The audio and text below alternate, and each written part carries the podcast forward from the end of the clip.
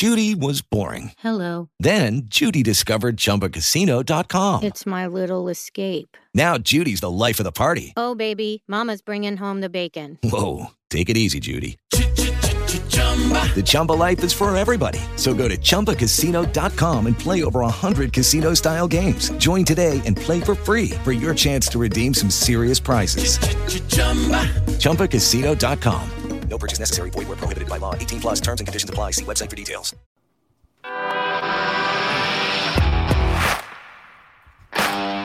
Bienvenido a Esto también es política, el podcast que habla tu mismo idioma, con Mario Girón y Miguel Rodríguez.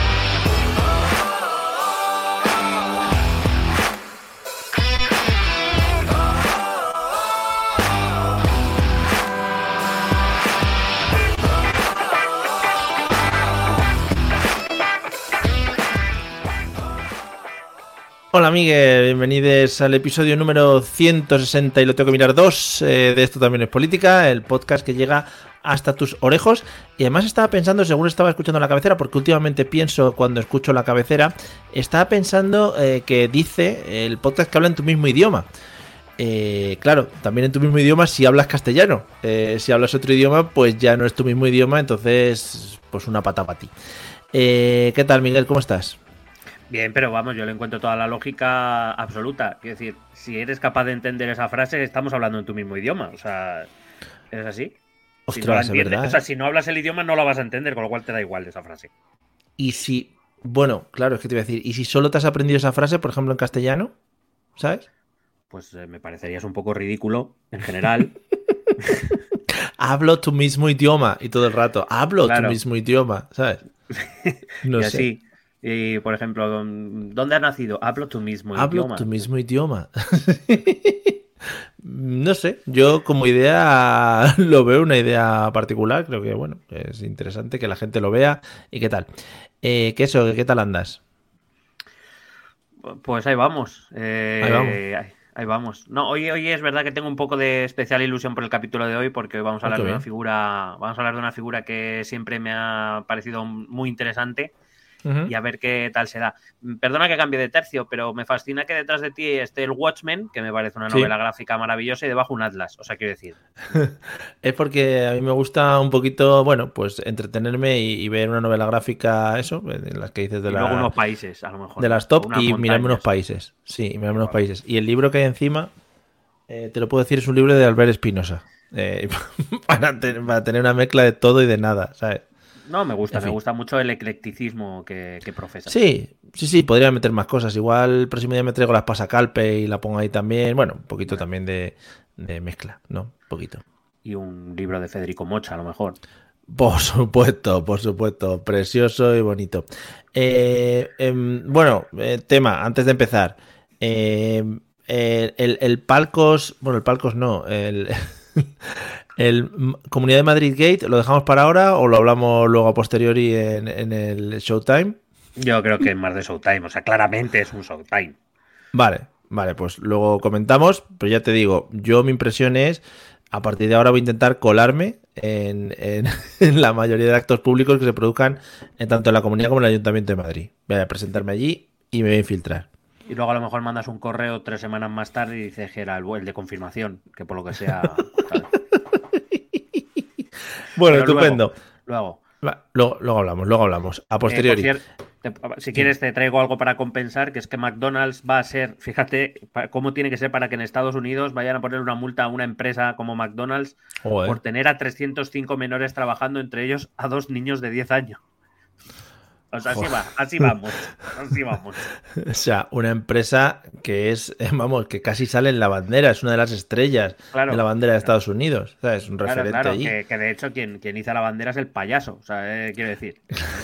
Así. Hay mucho payaso, sí. ¿Qué te iba a decir? Eh, ¿Se saben que están trabajando los chavales? Porque, no sé, poniendo hamburguesas o vestidos de Ronald McDonald o... A lo mejor ¿O son los que, a lo mejor son los que hacen las patatas, estarán ahí con aceite hirviendo o algo, seguro. Sí. Yo Vale. creo que ya les dará igual. Por aclarar, creo que han sido en franquicia, ¿sabes? Que, pero bueno, que me da igual el McDonald's, así que muy rico. Vale.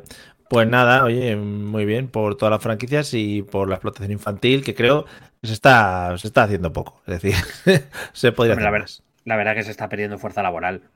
es que, al fin y al cabo, los chavales.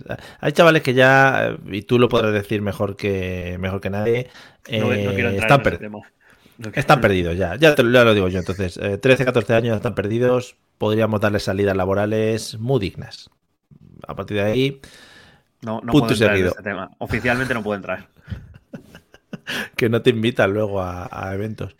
Eh, pues nada, eh, un poquito nuestra entradilla hablando de temas populares y temas varios y explotación infantil, que siempre es un tema, oye, que en el mundo del podcasting se aprecia mucho, creo, por nuestros oyentes. Eh, no sé. Vamos. Es de, servicio público esta información. Vamos con, vamos con el temita de hoy, si te parece bien, y arrancamos por todo lo alto. Bueno, pues vamos con nuestro cuarto episodio sobre la serie de China. Oh, yeah. Eh, hemos dejado ahí dos entre medias para despistar un poco, pero ya volvemos a nuestra China. Eh, vamos a hablar de, del segundo de los grandes líderes de la China comunista, aunque he de decir que probablemente, si bien Mao evidentemente es el fundador y por tanto eh, tiene un lugar especial en la historia china, quizá... Y en nuestros corazones también. por favor. Em, quizá del, del líder del que vamos a hablar hoy tiene mucha más influencia en la China actual, es quien va a modelar la China actual. Es verdad que el tercer gran líder de la China comunista, que es el actual, Xi Jinping, ha hecho algunos retoques, pero quien, digamos, moldea eh, la, China que inicia su camino para convertirse en superpotencia es eh, Deng Xiaoping, que es el líder del, cuya época de la que vamos a hablar hoy. Deng Xiaoping, eh, bueno, va a llegar al poder casi inmediatamente tras la muerte de Mao, muere en 1997 Así que vamos a ver esta época, le coincide con el final de la Guerra Fría, le va a coincidir con muchas cosas, con algunos hechos históricos de los cuales eh, tenemos imágenes muy conocidas, pero que no sé si sabemos colocar. Eh, así que si te parece bien, pues empezamos. Sí, te voy a preguntar una cosa así para empezar. No sé si en la Wikipedia o en alguno de estos sitios, a mí me gustaría muchísimo. Eh, ¿Sabes que los chinos, y yo me he encontrado un par de ocasiones, cuando vienen a España se ponen un nombre castellano? Es decir, eh, dice, me puede llamar como me llame, pero en castellano me llamo no sé qué. Había, había, un eh, jugador, había un jugador de tenis de mesa que fue a las Olimpiadas por España y le llamábamos Juanito, creo. Efectivamente, efectivamente. No sé si a este presidente tiene su nombre en castellano. Sería muy bonito, que se llamase Ernesto, por ejemplo. Hasta donde yo sé no, pero bueno, puedo preguntar si quieres. Eh, eh, joder, eh, ¿a quién? ¿A la embajada china o tienes contactos? Mm, bueno, tengo yo tengo contactos, claro. No sé si servirán, pero contactos tengo.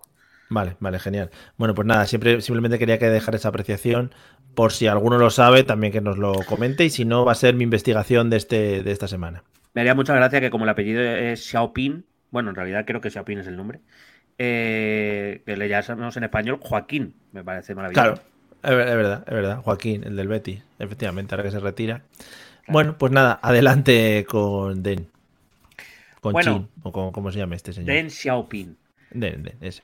Deng eh, nació el 22 de agosto de 1904, eh, es decir, nació cuando China todavía tenía la forma imperial, el sistema imperial.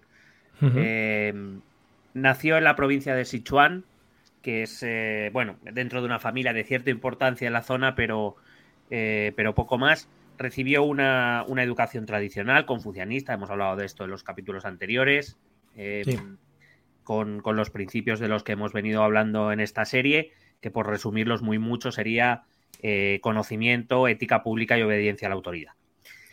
él se va a alistar muy joven, como apenas 20 años, se va a alistar ya en el Partido Comunista Chino en 1924, estamos en la época de la República, cuando se va a iniciar la guerra civil entre los nacionalistas y los eh, comunistas. Eh, es cierto también que su visión política y especialmente su visión económica em, van a poner el, ya desde muy joven, eh, van a poner el foco en lo que es la modernización del país. Él creía que, que era necesario mejorar la vida económica primero del país y después de los chinos para poder convencerles de que realmente el comunismo era, era la ideología adecuada para dirigir los destinos del país y ganarse la adhesión de ese pueblo que por aquel entonces vivía en condiciones extremadamente duras. En cierto modo es una especie de menchevique, aprovechando que en el último capítulo hablando de oh. Finlandia los nombramos, una especie de revolucionario, una especie de comunista, pero que realmente creía que antes había que pasar por otras etapas eh, de modernización económica y de mejora económica para poder hacer del comunismo un, sistema de verdad eh, fiable y útil para, los chinos.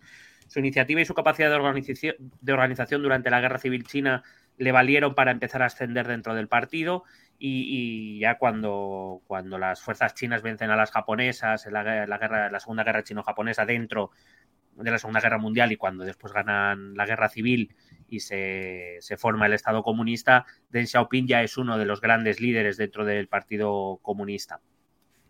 Deng fue una figura bastante cercana a Mao, pero tuvo sus desavenencias con él en, en varias cosas de, hecho incluso fue un apoyo para, Mao eh, en los inicios de la China comunista, especialmente, por ejemplo, cuando llevó a cabo el gran salto adelante. Si queréis saber qué es esto, vete al capítulo 3 de esta serie. Pondríamos aquí un link, pero es que al ser audio, pues no, tienes que hacerlo tú a mano, ¿sabes? O sea, la persona.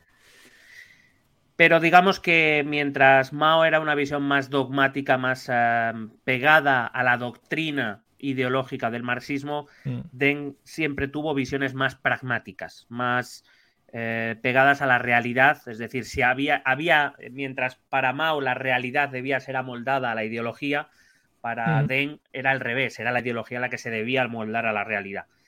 Em, y como digo, eh, de hecho va a tener sus más y sus menos.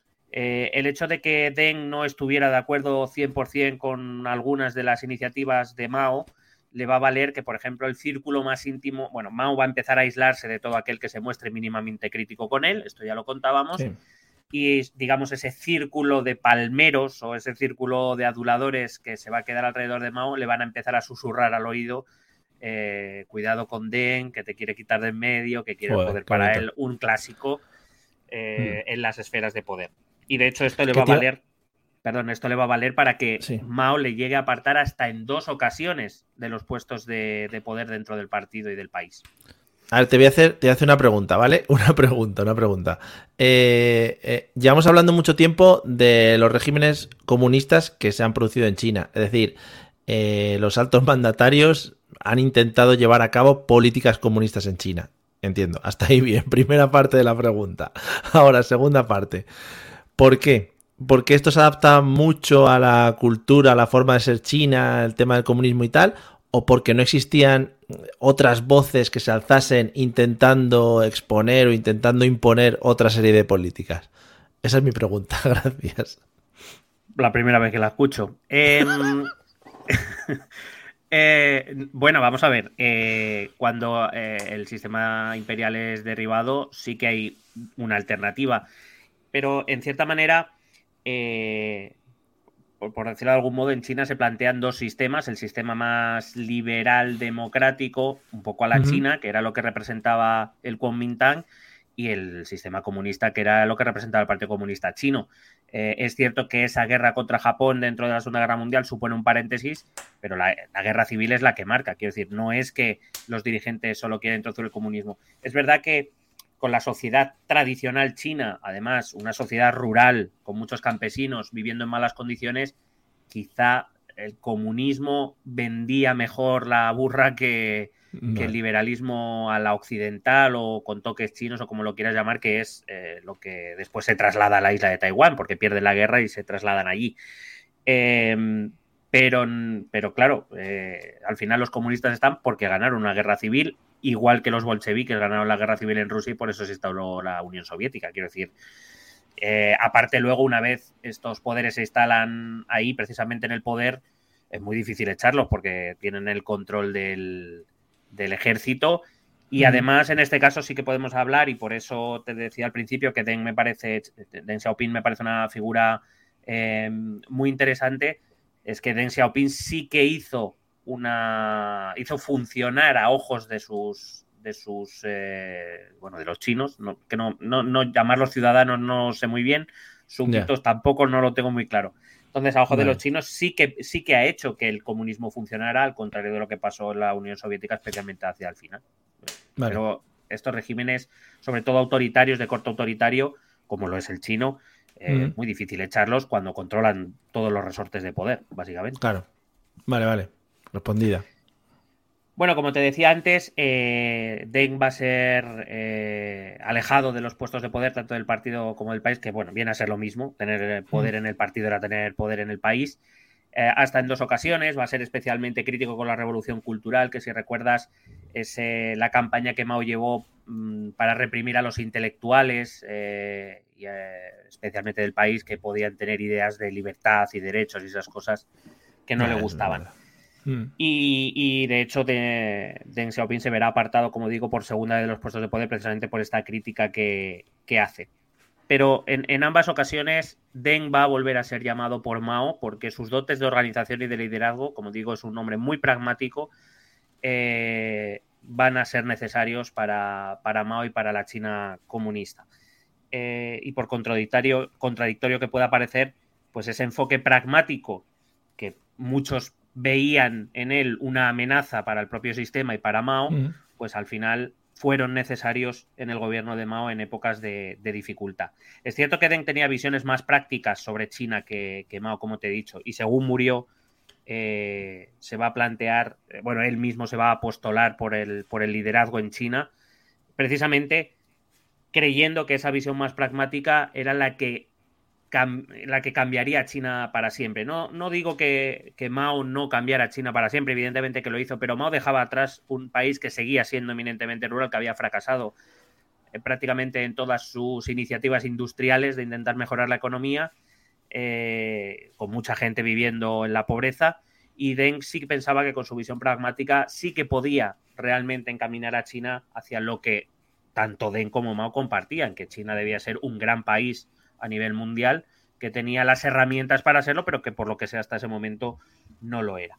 Por ejemplo, dentro de este apostolado que va a hacer Deng para sustituir a Mao, también se va a mostrar muy crítico y se va a alejar de algunas de las decisiones que tomó Mao en vida y se va a alejar, por ejemplo, no, no le gusta el culto a la personalidad, aunque eh, luego lo utilizará porque sabemos que eso es buena propaganda, es propaganda de la buena, eh, mm. la, de, la de rendir culto al, fundador de la, de la, China comunista, ¿no? Y tener esas fotos grandes ahí, esas cosas que podemos ver también en Corea del Norte, por ejemplo, que lo hace el, actual con el padre y con el abuelo.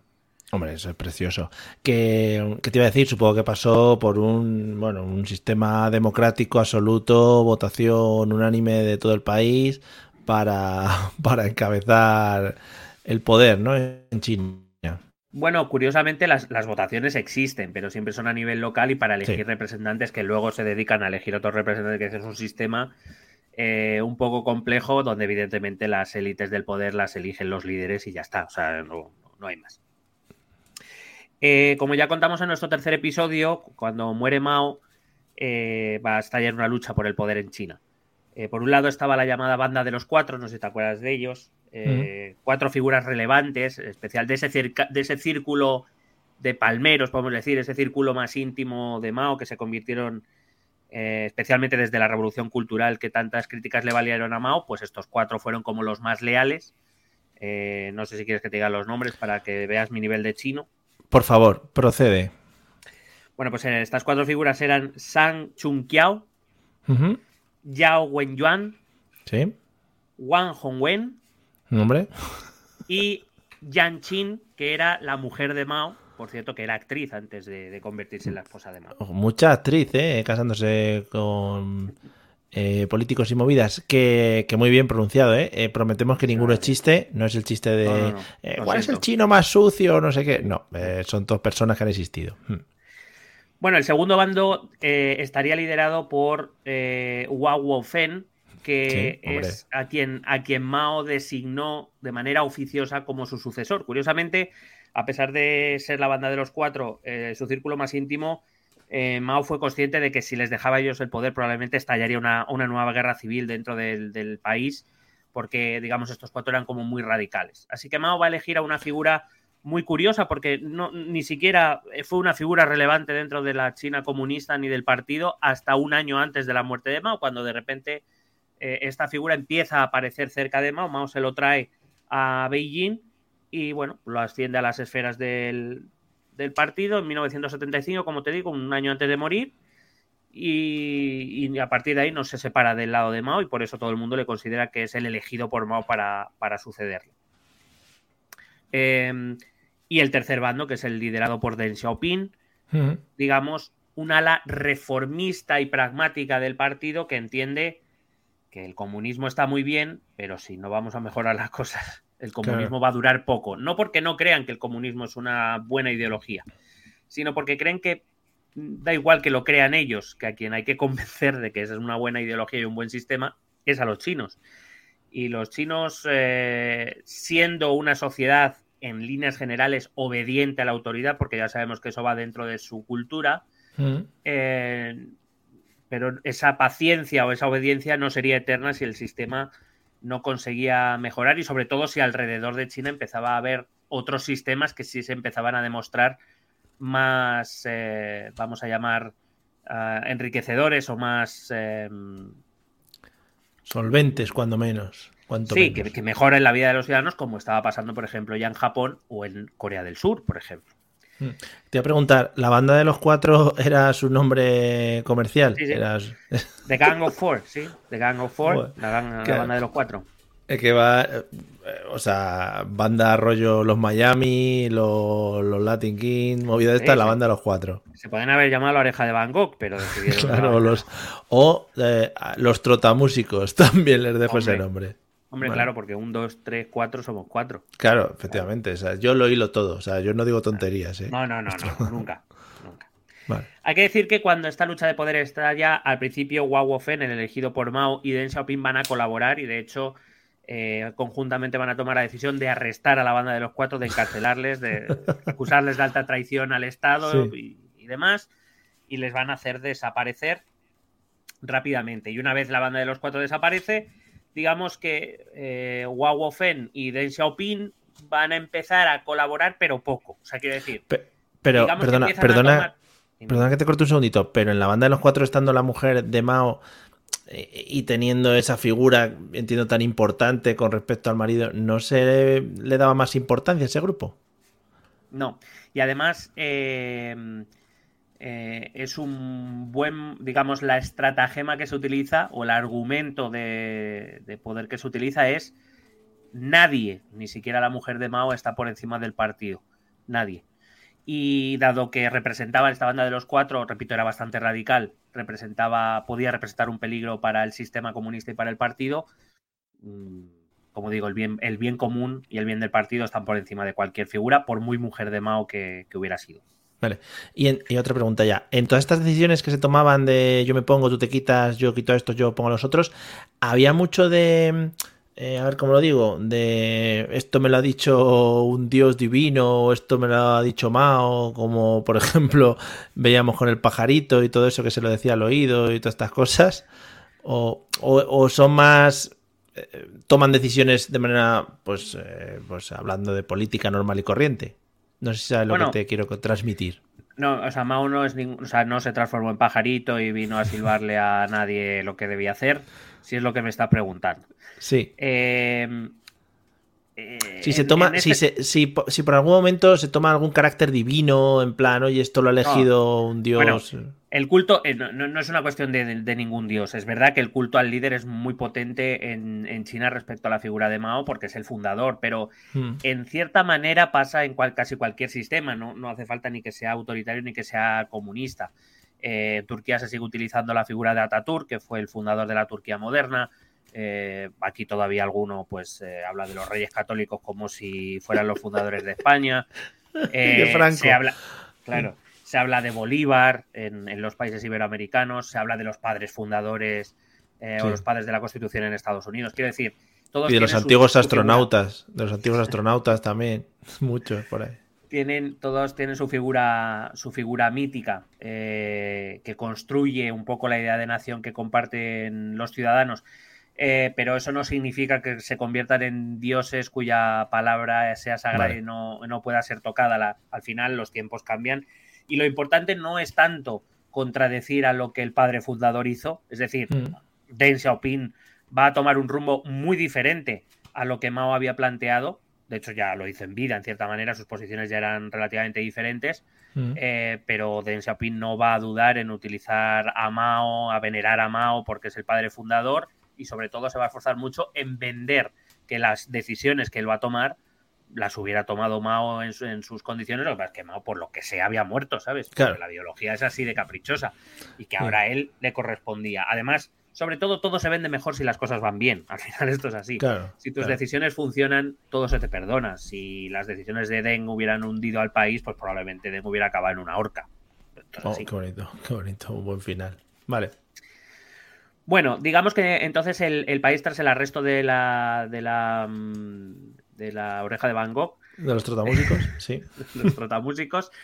Eh, digamos que existen dos líderes en China. Uno, considerado el que Mao había elegido, eh, em, Hua Wofen, y otro que si bien no era el líder elegido, sí era el líder de facto, al que todo el mundo ya empezaba a mirar que era este Deng Xiaoping. Y esta lucha por el poder va a quedar decantada muy pronto, en 1978, eh, cuando Deng Xiaoping y sus políticas reformistas se van a imponer dentro del partido. De hecho, no sería nombrado oficialmente presidente del Partido Comunista hasta el 81, pero desde el 78 todo el mundo tiene claro que el verdadero líder de China es Deng Xiaoping.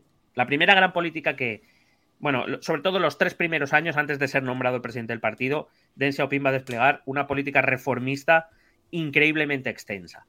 Y básicamente estos tres años, por supuesto luego más adelante seguirá tomando otras decisiones, pero estos tres, cuatro primeros años son los que moldean la China moderna. Así que te voy a hablar de algunas de esas reformas que hizo, porque muchas de esas tienen su continuidad a día de hoy. Algunas con algunas modificaciones introducidas por Xi Jinping, pero muchas de ellas la base sigue siendo aquello que Deng Xiaoping decide en este momento. La primera es la llamada, las llamadas cuatro modernizaciones. Deng Xiaoping eh, pretende desde el principio, él entiende que todo el éxito que pueda tener el sistema y el partido pasan por modernizar la economía, por conseguir que China se enriquezca como país para a partir de ahí empezar a repartir la riqueza y mejorar la vida de los chinos. Que sin eso daba igual que la ideología algún día dejaba de convencer a la gente, dejaría de convencer a la gente y se volverían en su contra. Eh, y para eso había que mejorar la, economía china en cuatro dimensiones. Primero, en la agricultura, evidentemente. China sigue siendo un país rural, pero con técnicas muy atrasadas y con una agricultura muy poco productiva. Segundo, en la industria. Ya vimos el fracaso este de los hornos de detrás del patio trasero, si te acuerdas. Sí. Que no tenía ningún sentido. Y además que Mao se había centrado mucho en la industria pesada, pero, pero eh, la industria era mucho más. Él sabía, él conocía que buena parte del enriquecimiento, por ejemplo, de Corea del Sur o de Japón, venía porque su industria mejoraba, pero sobre todo porque su industria fabricaba cosas que luego vendía a los países ricos de Occidente, que es exactamente lo que hace China ahora. En la tercera eh, dimensión sería la defensa nacional. Él creía que para poner a China en el rumbo adecuado tenía que empezar a mejorar y a modernizar su ejército. Y la cuarta dimensión sería la ciencia y tecnología. Y en eso sí que difiere bastante de Mao, que era un hombre bastante tradicional en líneas generales. Para Deng Xiaoping, la ciencia y la tecnología son la clave para, para que China se convierta en, una, en un país próspero. Eh, seguir confiando o, pensar que China debería pasar por una revolución industrial que los países occidentales habían dejado un siglo atrás era absurdo. Ellos tenían que mejorar y mejorar muy rápido y eso solo se conseguía a través de la ciencia y de la tecnología que liga con ese pilar del confucianismo del conocimiento. El conocimiento es lo que trae la riqueza. Mm. Curiosamente, las áreas donde China se ha convertido en el país más importante a nivel mundial son estas cuatro, bueno, son estas tres áreas, eh, agricultura, industria y ciencia y tecnología.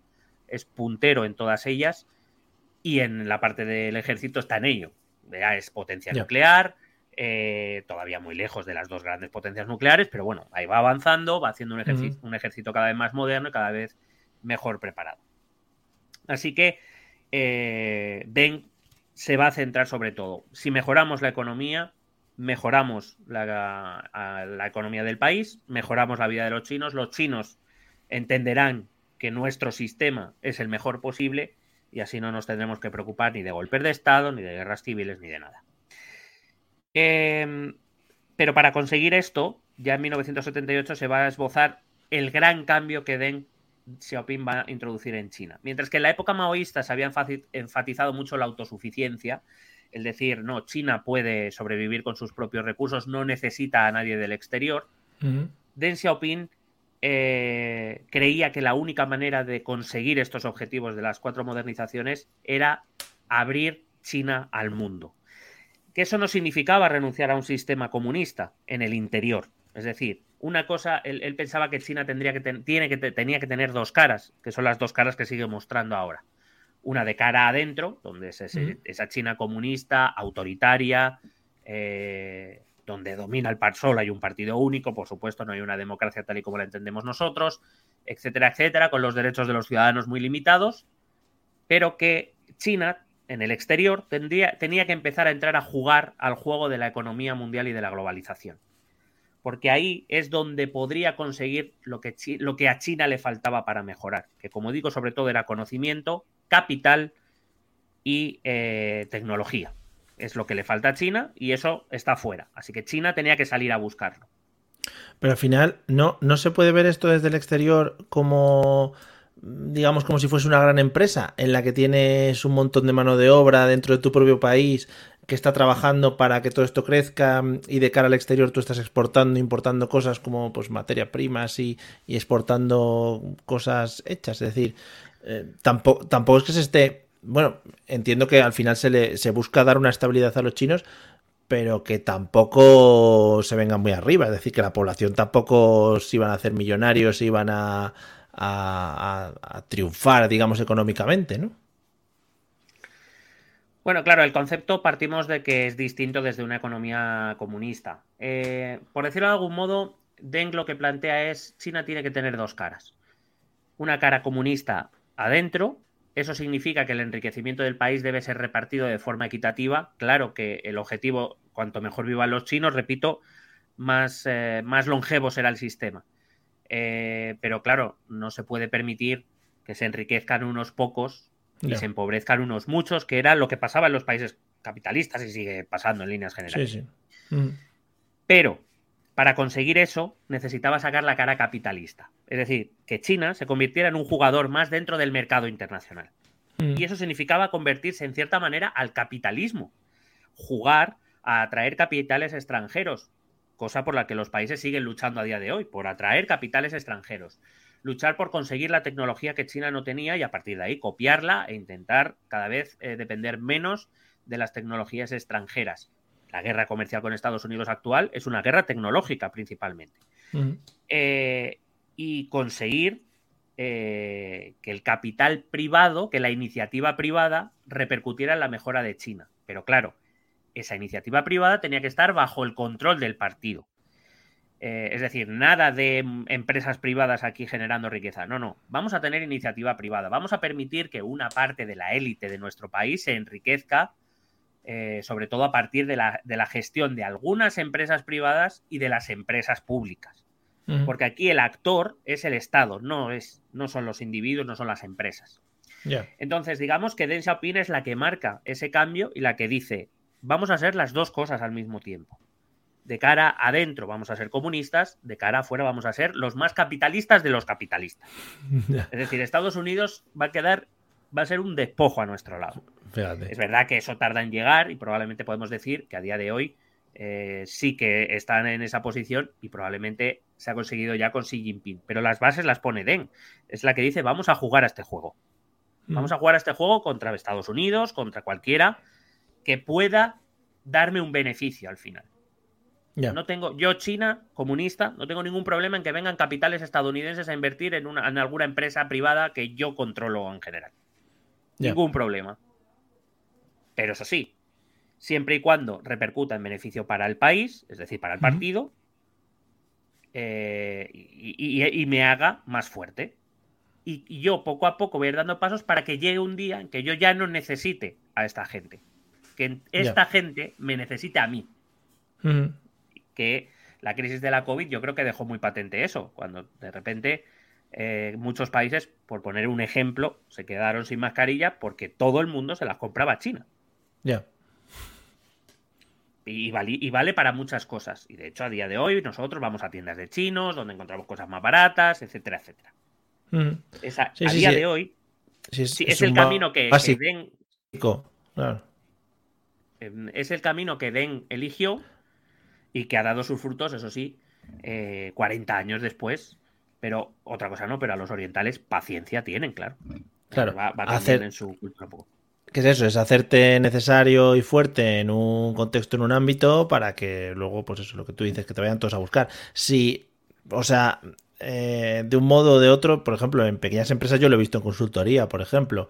Eh, en un proyecto de consultoría, pues una pequeña empresa se hace con el control de un proyectito eh, para que ser necesarios e imprescindibles en ese, en ese momento y que luego todos te vayan a buscar.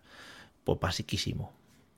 Claro, y además cuenta con que, claro, al ser un régimen autoritario, donde por supuesto el bien del partido y del país está por encima del bien individual, China ha conseguido eso a base de salarios bajos, de tener mm. mucha mano de obra, como bien decías, de tener una capacidad para copiar, hay que decirlo así, porque Japón también lo ha hecho mucho, de copiar la tecnología y adaptarse muy rápido a las nuevas tecnologías. Solo hay que ver, por ejemplo, TikTok, eh, las redes sociales son un invento occidental. Pero ahora hay muchas, hay varias redes sociales chinas que están muy presentes en la vida occidental y ninguna red social occidental en la vida china. Por poner un ejemplo. Sí, sí. Y TikTok te permite manejar aviones, que lo preguntaron también en la comisión esta de, Estados Unidos, que le preguntaron al pobre hombre. No, y además ya no. Y en el caso de TikTok, de TikTok es curioso, tú lo, tú lo sabrás bien, porque el TikTok occidental no es el TikTok chino. Hmm. No, se maneja igual, ni se permiten los mismos contenidos, ni, nada de eso. Y hay diferentes redes, redes sociales que solo se manejan en China, como Weibo y todas estas, sí, sí. Sí, aparte de las que son propias, por ejemplo, TikTok eh, tiene muy controlado el contenido que da a los jóvenes chinos. Eh, tiene tiene vetos horarios, tiene, eh, por ejemplo, el TikTok chino, por lo que yo tengo entendido, ofrece mucho contenido de conocimiento, relacionado con el conocimiento, con la ciencia y la tecnología, y aquí vemos de vídeos de gente bailando y haciendo el subnormal, quiero decir, que, esto es así. A porrillo, algoritmo. Eh, ¿Qué te iba a decir? Supongo que eh, en esta evolución china hacia este régimen de dos caras que tú comentas, mm, también al ser un régimen autoritario, eh, favorece, entiéndame, entiéndeme la pregunta, favorece que las, que las decisiones se tomen más rápido, ¿no? Es decir, no estamos pasando por estos eh, largos y tediosos debates, que si congresos, que si senados, que si no sé qué, para una ley, sino que aquí las cosas van, venga, hacemos esto y para afuera, ¿no? Como en toda dictadura, cuanto menos gente decidiendo, más rápidas son las decisiones. Esto es así, claro. Vale. Pero claro, claro. Gracias. Pero también, pero también digo que como toda dictadura, si los eh, que están sometidos a esa dictadura eh, ven mejorar su nivel de vida son más tolerantes a esas dictaduras. Ya. Mm, vale. Esto ha, pasado así siempre. O sea, Franco murió en la cama porque había gente que vivía muy bien con Franco. Claro, los que vivían mal o no vivían o, estaban fuera o se callaban. claro, esto es, esto es así. Bueno, eh, claro, eh, efectivamente, esta posición de dejar entrar a capitales extranjeros, de de empezar a intentar jugar a este juego de la, economía capitalista, plantea un problema dogmático importante. Quiero decir, Mao jamás hubiera pasado por aquí porque para Mao la doctrina era intocable. Eh, Deng Xiaoping lo va a arreglar porque la pregunta es, ¿y entonces qué pasa con el socialismo? ¿no? Sabemos que mm. una guerra civil para implantar algo y ahora mismo este tío parece que nos va a llevar por el camino precisamente que, combatimos en aquella guerra. Sí. Bueno, Deng Xiaoping para eso va a sacar una, los llamados cuatro puntos cardinales, que no son norte, sur, este, oeste, lo digo por ya que te veo venir, no son propiedad de China, esos ya existían de antes. Joder, molaría. No, antes se llamaban de otra manera y China los lo puso este nombre, ahora a partir de ahí ya. Bueno, él eh, va, a publicar estas bases ideológicas que van a venir a decir que, por supuesto, tienen más. Claro, nosotros las leemos desde fuera y nos parecen un poco incoherentes ¿no? con lo que él está haciendo en el exterior, pero recuerda que también una de las grandes cosas que hacen todos los sistemas autoritarios y especialmente los sistemas comunistas o excomunistas es el control de la información. Es decir, los chinos ven lo que el partido quiere que vean, no, no lo que nosotros creemos que ven o deberían ver, que son cosas distintas. Em, él creía que combinar esa visión reformista que él tenía y aperturista en lo económico tenía que ser compatible con la ideología comunista y va a sacar, digamos, esta base ideológica que ya conocemos como los cuatro puntos cardinales cuyos cuatro principios eran, primero, que por supuesto el socialismo seguía siendo la base de todo el sistema. Eh, el sistema político y económico era socialista, al menos de puertas hacia adentro, eh, y de cara a los chinos nada cambiaba. el Estado seguía siendo el protagonista, el, el, pueblo, el proletariado seguía siendo quien detentaba todo el poder en China, el partido era el único representante legal del proletariado y por tanto eh, trabajaba por sus intereses y simplemente los movimientos que hacía el gobierno no servían a otro objetivo que servir a los intereses del proletariado. Segundo, que esa dictadura del proletariado, que es eh, herencia de las ideologías de Marx. También, si alguien quiere saber más eh, detenimiento, que vaya a nuestro episodio en el que hablamos del marxismo. Fua, hace tiempo ya. Mm. Eh, la dictadura del proletariado sigue siendo así, es decir, se sigue afirmando que el poder en China lo tienen las clases populares, las clases obreras y los campesinos, que, cuya voluntad o cuyos, cuyas necesidades son cubiertas por el gobierno socialista. tercero, que el Partido Comunista Chino es el único sigue siendo el único partido legal, el único partido que sustenta el sistema, que mantiene, por tanto, que no haya pluralidad en China, pluralidad ideológica y que el sistema de organización interno responde única y exclusivamente a lo que el partido, en nombre del proletariado, eh, está haciendo. Y la cuarta, y aquí es donde te digo que entra la parte de propaganda, eh, el cuarto principio que, que Deng Xiaoping proclama es la defensa del maoísmo, es decir, del, comunismo que Mao formó en China desde 1949. Mao era un símbolo de la China comunista, sus políticas y sus figuras seguirán siendo alabadas en público, por mucho que Deng Xiaoping, tomando decisiones, le vaya poco a poco enmendando la plana. Pero eso es algo que, en general, como te digo, a la inmensa mayoría del pueblo chino pues muy bien, viva Mao, viva Mao, le hacemos, le ponemos unas velitas, unas flores, les hacemos unos desfiles y, le rendimos cada año un homenaje, pero a mí, a mm. mí vivir cada vez mejor que lo que me interesa. Entonces, el objetivo era claro, era, era, hacer ver que el comunismo chino, que el comunismo maoísta estaba por fin dando sus frutos, eh, creando riqueza, porque los primeros 10 años de la aplicación de estas nuevas políticas van a suponer un crecimiento anual de China del 9%, que es una barbaridad. Aquí cuando crecemos un 2% ya damos palmas con las orejas. Haciéndole ganar poco a poco peso internacional al país, mejorando poco a poco las condiciones de vida material de los chinos. Efectivamente, como tú dices, nadie se va a hacer millonario de la noche a la mañana, lo que no significa que no haya millonarios en China. Eh, pero sí van a ir viendo una mejora gradual y progresiva de, la capacidad de vida. Es verdad que venían de un nivel de vida muy bajo, también te digo. Entonces, con poquito que les fueran dando poco a poco, pues claro, a ellos les parecía una, una barbaridad. Pero que en realidad nada había cambiado, que, que el sistema era el que Mao había implantado ya en 1949. Ese año 79 también va a ser importante porque Deng va a recibir bastantes espaldarazos, eh, en este caso, por ejemplo, internacionales. En el año 79, Deng Xiaoping eh, bueno, que ya habían tenido relaciones, si te acuerdas, ya eh, Nixon había visitado a Mao en China, pero entre otras cosas era sobre todo para fastidiar a la Unión Soviética. Sin embargo, en ese año 1979 Deng Xiaoping va a recibir un, un, espaldarazo bastante importante y es que Estados Unidos y China abren embajadas diplomáticas, China en Estados Unidos, Estados Unidos en China, lo cual implica que no solo tiene el reconocimiento de una de las dos, bueno, de las dos superpotencias, pero en este caso de la superpotencia enemiga, de la superpotencia capitalista, no solo le reconoce, sino que además le trata de Estado a Estado. Y eso es muy importante para Deng Xiaoping, porque significa, oye, que mis políticas han hecho que China aparezca en un mapa en el que antes no estaba. Antes, bueno, Nixon venía, había algún, algunas conversaciones, había algún tipo de relación económica muy, muy superficial. No, no, ahora ya es que Estados Unidos ha abierto una embajada en nuestro país porque le interesa tener contactos diplomáticos, económicos, políticos con nosotros. Es decir, empezamos a ser un actor internacional relevante.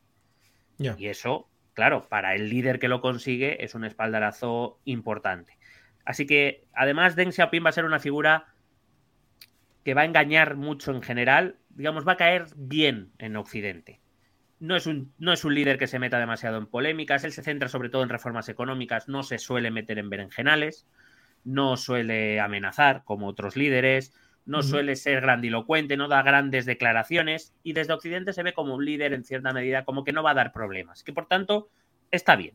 Pues mira, oye, es comunista, nadie es perfecto, pero bueno, dentro de lo que cabe, mira, además hace una cierta, hace un cierto capitalismo. Muchos vieron en Deng Xiaoping la puerta de entrada del liberalismo y del capitalismo y del liberalismo occidental a China, creyendo que este proceso que había iniciado Deng Xiaoping solo podía acabar eh, creando un Estado a lo occidental. Casi, casi acertaron, pero, pero no.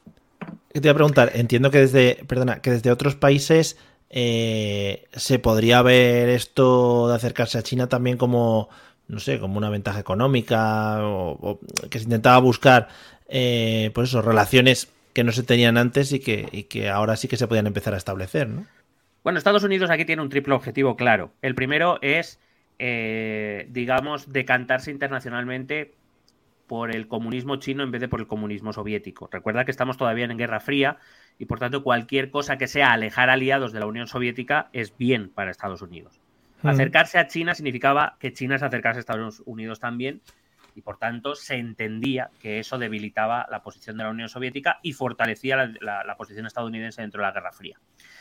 Eh, la segunda que tiene es evidente, el país más capitalista, el país capitalista por excelencia, le abren una, economía que en estos momentos debía tener unos 600, 700 millones de personas, dice, joder, aquí hay que invertir de la hostia.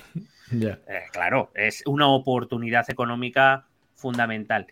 Y la tercera creo que sí que tiene que ver con el hecho de no solo intentar alejar a China de la influencia soviética, sino incluso, ¿por qué no?, aprovechando, como te he dicho antes, esta apertura económica, esta parece que participación china en el juego capitalista, intentar eh, empujar, influir para que China acabara siendo una democracia occidental con, con, su capitalismo, con sus libertades y con sus derechos. Repito, claro, entendían, claro, Estados Unidos en aquella época, una de las dos superpotencias vencedoras de la Segunda Guerra Mundial, creía que solo la URSS y porque tenían más nucleares se le podía resistir, que todo lo que demás que se propusiera Estados Unidos eh, lo podría conseguir. Curioso cuando cuatro años antes había consumado el desastre de Vietnam, pero bueno, sabemos que los Estados Unidos en determinados momentos de su historia, que es toda, eh, no han no les ha faltado soberbia o, les ha faltado algo de humildad o de modestia a lo mejor a veces, o de, ver bien la realidad. Me refiero de, calcular bien los movimientos, ¿eh? que se lo pues digan a, la, a Bush y a sus armas de destrucción masiva en Irak. Espérate que vuelve Donald la otra vez, o sea que vamos a tener otra vez la misma cantinela. Yo apuesto a que en la, en la, esto lo contaremos el año que viene, pero que en la campaña electoral Biden versus Trump, uno de los dos no llega a las elecciones. No, alguno palma, sí, sí, por supuesto, por supuesto. No, pero además yo creo que en plan como dos semanas antes de la O sea, porque ten en cuenta que es Estados Unidos y tiene que ser todo un show. Mucho más épico, claro. Incluso en un debate puede ser, ¿eh? que le dé un chunguel a alguno de los dos. Si le da el chunguel a Biden, además yo apuesto a que Biden va a ir a verle con cámaras al, hospital y le va a hacer un codazo así o algo. claro, joder, sea lo suyo. Precioso. Ese mismo año 79, eh, Vietnam decidió invadir Camboya. Joder, qué cambio de tema, ¿no? Mm. Bueno, Camboya era un país eh, gobernado por un cruel régimen, el de los gemeres rojos y el del dictador Pol Pot, del que no sé si has oído hablar. Sí. Un, dictador realmente sangriento que, para que te hagas una idea, eh, durante sus cuatro años de dictadura eh, se no, no, se sabe a ciencia cierta porque hay muchas fosas comunes y hay muchos desaparecidos, pero se calcula que durante ese régimen murieron entre un millón y medio y tres millones de camboyanos. Y hay que recordar que Camboya por aquel momento debía tener unos nueve millones de habitantes. Estamos hablando de un tercio de la población a tomar por culo por ese régimen. Pol Pot es uno, quizá, claro, ha habido nombres con más marketing, ¿no? Adolf Hitler, eh, Stalin, el demócrata de los que ya no quedan, el propio Mao. Han tenido eh, sus campañas un poquito más potentes, claro pero quizá Pol Pot es uno de esos no tan conocidos, pero que ojito, ojito. Que podría, podría dar la sorpresa, podría dar la sorpresa, sí. Hay que decir que, claro, eh, Pol Pot y los Gemelos Rojos habían sido un régimen apoyado por Mao Perdona, eh, perdona, que te interrumpa. Eh, ¿Me puedes repetir lo de los rojos? Es que estoy entendiendo todo el rato los gemeliers rojos. Entonces, no quiero quedarme con esa idea en la cabeza, por favor. Gemeres, gemeres. Gemeres, vale, gracias. Digo, porque es que igual me voy a dormir pensando con los gemeliers rojos y, ya no voy a poder conciliar el sueño. Que a lo mejor son los gemeliers malignos, ¿no? claro. porque, o igual es uno de los dos gemeliers, uno es el bueno y otro es el malo. Por cierto, hablando de todo un poco, mm, no se ha vuelto a saber de los Gemeliers, que también es una cosa que me empieza a preocupar. Mm, bueno, esperemos que sigan vivos, ¿no? pues claro, si aquí no. La, última vez que yo les vi eran jóvenes todavía. la última vez que coincidimos. Bueno, pues nada, si alguien sabe algo de los Gemeliers, también por favor que nos lo haga saber, por favor. Sí, Gracias. Y que, avise, y que avise a informe semanal. Sí. Bueno, te digo que Vietnam decidió invadir Camboya, alegando que dentro de esta matanza que Pol Pot y los gemeres, los gemeres rojos estaban haciendo en Camboya, pues que había vietnamitas y que bueno, pues es curioso porque quiero decir, todos eran comunistas en general. Vietnam era comunista, los gemeres rojos eran comunistas, China era comunista, la Unión Soviética era comunista, bueno. Todo esto ¿Antes o después de, la guerra de Vietnam, de Estados Unidos-Vietnam? Después, después, después, Vietnam. O sea, se vinieron, se vinieron arriba. O sea, claro, o sea, Pol Pot, los gemeres rojos eh, gobiernan desde el 75, eh, que es el año en que Estados Unidos sale de Vietnam.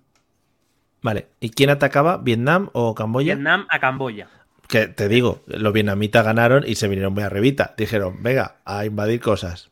Eh, bueno, y de hecho al principio le salió bien porque Vietnam efectivamente consiguió eh, conquistar Camboya, consiguió hacerse expulsar a los gemeres rojos, acabar con el régimen de los gemeres rojos, algo que a China no le hizo gracia porque aquí tienes que entender que mientras a Vietnam el gran apoyo de Vietnam era la Unión Soviética, el gran apoyo de Camboya era China. Los dos países que empezaban a pugnar por ser el país líder dentro del comunismo mundial, del socialismo mundial. Sí. Eh, Así que la invasión de Vietnam a, Camboya con el apoyo soviético fue contrarrestada por la invasión china de Vietnam por, en venganza por haber quitado al gobierno que China estaba apoyando, que era el gobierno camboyano. Claro, al final esto es una batalla en realidad entre la URSS y China y China lo que le viene a decir a la Unión Soviética es, aquí en esta zonita el que manda soy yo, no tú. Que tú eres comunista y tienes un país muy grande, pero aquí, por aquí debajo, en esta península de Indochina que está aquí, aquí mando yo. Y no te pongas tonto que a ver si voy a ir a por ti. No porque tienes cabezas nucleares, pero cuidado. Las ojivas, sí, que, me estás que me estás calentando. Que soy 800, 900 mm, millones de personas. Cuidado. Mucha gente, ¿eh? Si saltan todos los chinos ya sabéis que la liamos. Mm. Otra de las políticas que va a introducir Deng, y además ha sido bastante conocida, esta sí que ha sido retirada hace poco, pero ha durado bastante, ha sido la doctrina del hijo único. Ah, eh, Deng entiende que, claro, si la población china, que ya estaba creciendo muy rápido, con las mejoras económicas, ya sabemos, cuando la economía mejora, pues las familias se animan a tener más hijos. Claro, China no es un país que crezca de tres en tres niños, precisamente. Eh, a lo mm. mejor cada, pues cada año nacen, yo qué sé, 100 eh, millones de niños, no lo sé. Ya. Em, él entendía que, claro, eh, un, ritmo de crecimiento de población tan rápido ponía en riesgo el crecimiento económico porque, claro, en un momento dado la población supera los recursos disponibles y eso era un problema para China. Así que, eh, además, eso de traer recursos de otros lugares donde serían más productivos. Así que eh, Deng Xiaoping aprueba esta doctrina del hijo único, donde, como digo, eh, como su propio nombre indica, pues cada familia solo tenía permiso para tener un, hijo. Hubo excepciones dentro de, esta doctrina, como las, algunas minorías étnicas, como eh, sobre todo para no tener descontentos dentro, eh, como alguna parte de la población rural que podían tener algunas excepciones, porque claro, en el campo tener más mano de obra sí que es fuente de riqueza, o aquellos se les permitió a algunos a cuyas cuya primera hija ya hubiera nacido y hubiera sido mujer, ¿vale? Eh, se le permitía tener un segundo ojo. Pero en general esta política sabemos que condujo a, con frecuencia a abortos forzados, a esterilizaciones de mujeres, a abandono de niños y niñas, especialmente de niñas. Eh, eh, en muchos casos el intento de esconder segundos o terceros hijos e hijas cuando llegaban los inspectores del partido y se les presentaba como hijos de otros o, huérfanos que habían aparecido en la ciudad o mendigos que andaban por allí eh, y trajo también numerosas multas para quienes no cumplían con, la ley. Es verdad que esta política ya empezó a relajarse tras la muerte de Deng Xiaoping en los, los primeros 2000, pero no se abolió hasta 2016 y también por razones, razones económicas. Es decir, eh, Xi Jinping ha quitado esta doctrina precisamente porque ahora el estancamiento demográfico de China le impide crecer más, porque hay ya no hay más gente consumiendo cada vez, con lo cual, eh, digamos que esta política se ha revertido, pero por, por, también por razones económicas. Y decía que más niñas que niños, porque la cultura china el varón tiene preeminencia sobre la mujer, el varón es quien se encarga de trabajar, quien es fuerza productiva más interesante para el país según la doctrina socialista, porque hace los trabajos más físicos y duros, mm. eh, porque es quien se encarga de la familia, cuando falta el padre se encarga el hijo, no se encarga la madre. Eh, bueno, y, en muchas ocasiones se han, se han, conocido muchos casos de familias que al tener una hija o han abortado antes de tenerla o, han, o según ha nacido y han visto que era una niña, se han deshecho de ella, o bien abandonándola, bien matándola directamente para poder tener la esperanza de tener una, un hijo en el futuro. Eso también ha traído problemas. Precisamente este estancamiento poblacional y demográfico que tiene ahora China se debe a que hay muchos más hombres que mujeres, claro, porque las niñas no eran apreciadas y no eran queridas y solo se podía tener un, eh, un, parto que fuera niño. Claro. Mucho mejor que niña. Pero entonces, eh, por ejemplo, si te pillaban, ¿el castigo era solo multa económica o cogían al niño y le daban... Eh, bueno, hasta, hasta, donde yo sé eran multas. Eh, matar, aunque claro, matar gente tampoco creo que yo le supusiera ningún problema. Pero bueno, supongo que en ese caso lo que se entendía es, bueno, pues más fuerza de trabajo y a tirar millas. Pero vamos... También te digo que es como una ley como muy concreta, ¿no? ¿no? es, un poco raro que se haga una ley tan específica. No, también entiendo que es un problema o que ellos vieron como un problema después de estudiar la sociedad china y ver qué pasaba y tal, y esto es una solución como muy, muy rápida, ¿no? No, sobre todo porque el crecimiento chino, eh, que estaba siendo rápido, pero que, da, claro, eh, es que el crecimiento de la, población china fue, fue un boom. Eh, aquí en España ocurrió algo parecido, no, en esas cifras, claro. Mm. Pero tú piensas en la generación del baby boom, la generación de los 60. Sí. No sé. Yo creo que no es. Bueno, tus padres eran de esa generación, a lo mejor un poquito antes, a lo mejor, ¿no? Pero vamos. La generación que nace en los 60, que nuestra generación la llamamos baby boom, es mm. precisamente porque cuando en los 60 empieza a mejorar la economía española, eh, aquí todo el mundo empieza a tener dos, tres, cuatro hijos. Claro. Eh, hubo mucha gente que, evidentemente, después de la posguerra no, no se podía permitir mantener tanta, tantos hijos. Eh, y con lo cual aquí empieza un boom que son los que están llegando ahora a las pensiones y por eso nos vamos a ver dónde nos vamos a ver. Pero aparte de eso, tú ten en cuenta, mira, en 1960 China tenía más o menos unos 660 millones de habitantes. Grande. A día de hoy son más del doble, es decir, en, en 60 años han doblado su población. En el año 80, que es cuando Deng Xiaoping eh, más o menos ya está sentado en el poder, en 1980 había, o sea, habían crecido en 300 millones de habitantes. En apenas dos décadas habían eh, crecido un 50% su población. Si China seguía creciendo a ese ritmo, eh, lo que decía Deng Xiaoping es, a este ritmo llegará un momento en que la economía no va a poder sostener este crecimiento. Y claro, contar con un sistema autoritario o una dictadura, pues te permite poder hacer este tipo de políticas. De a partir de ahora todo el mundo tiene un hijo y al que no tenga un hijo, pues primero le fría multas y si no, pues casualmente desaparecerá en algún momento de la ciudad o del pueblo. Ya, y ya está. lo que sea. No pasa nada. Claro. Vale. Recuerda que de todas maneras siempre presente que en la población china está muy instalado ese principio de la obediencia a la autoridad. Mm si recuerdas, hablaba de obediencia a la autoridad siempre y cuando la autoridad eh, mire y actúe éticamente y siempre por el bien de su pueblo. Y ellos estaban empezando a ver cómo su vida mejoraba. Es decir, con lo cual nadie pone en discusión que si la autoridad dice esto es porque entiende que es lo mejor. Están tomando decisiones, están mejorando mi vida. Si ellos deciden esto, les debo obediencia porque lo que están haciendo de momento funciona. Ya. Eh, tras esta época, también en esta época, perdón, a finales de los 70, principios de los 80, Deng va a lanzar una campaña que en chino se llamó Boluan Fangsen. Hombre. Que en castellano lo podríamos traducir como algo de rectificación del gran caos. Y va a ser una, campaña que venía a solventar los problemas creados por la revolución cultural de Mao, de la que te he hablado antes. Él no estaba de acuerdo con la revolución cultural, eso de eh, quitarse de encima toda la intelectualidad. No, no hablo solo de los intelectuales, escritores y demás, sino de los profesores de universidad, etcétera. Mm. Eh, para él era una equivocación, porque repito, él considera que es muy importante tener a gente con conocimiento, que eso es lo que hace progresar al país.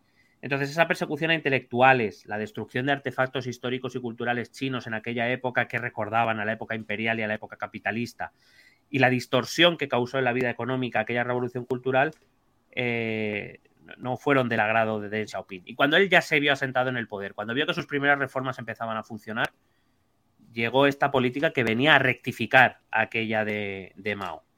Porque Deng, repito, es ante todo un pragmático. Restituyó a intelectuales, a purgados en el partido, a profesores en las universidades y en los colegios, eh, restableció un cierto estado de derecho siempre dentro del sistema comunista, entendiendo que la, que la, mm, que la intelectualidad, que la sabiduría que esa gente había dejado de aportar al país porque Mao así lo había decidido, había perjudicado al país. Esta gente era necesaria porque por mucho que pudiera tener una opinión eh, tampoco es que opinaran lo contrario, ni que fueran diciendo que todo el mundo eran terroristas o dictadores, simplemente tenían visiones mm. diferentes a lo que Mao planteaba.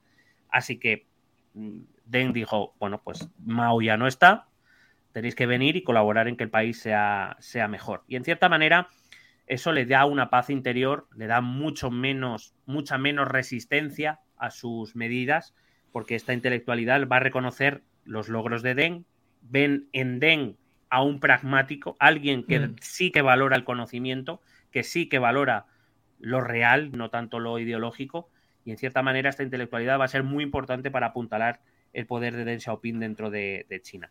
No significará una rectificación oficial de la revolución cultural de Mao, que seguirá siendo eh, política reconocida como acertada, porque para eso la hizo Mao.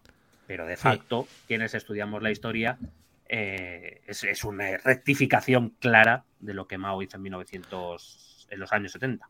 Eh, oye, todas estas políticas llevadas a cabo por Deng Xiaoping, ¿en qué punto o, en qué porcentaje se podrían denominar como populistas? Mm, bueno, en líneas generales, claro. Eh, partiendo de la base de que todo poder está ligado íntimamente al populismo, mm.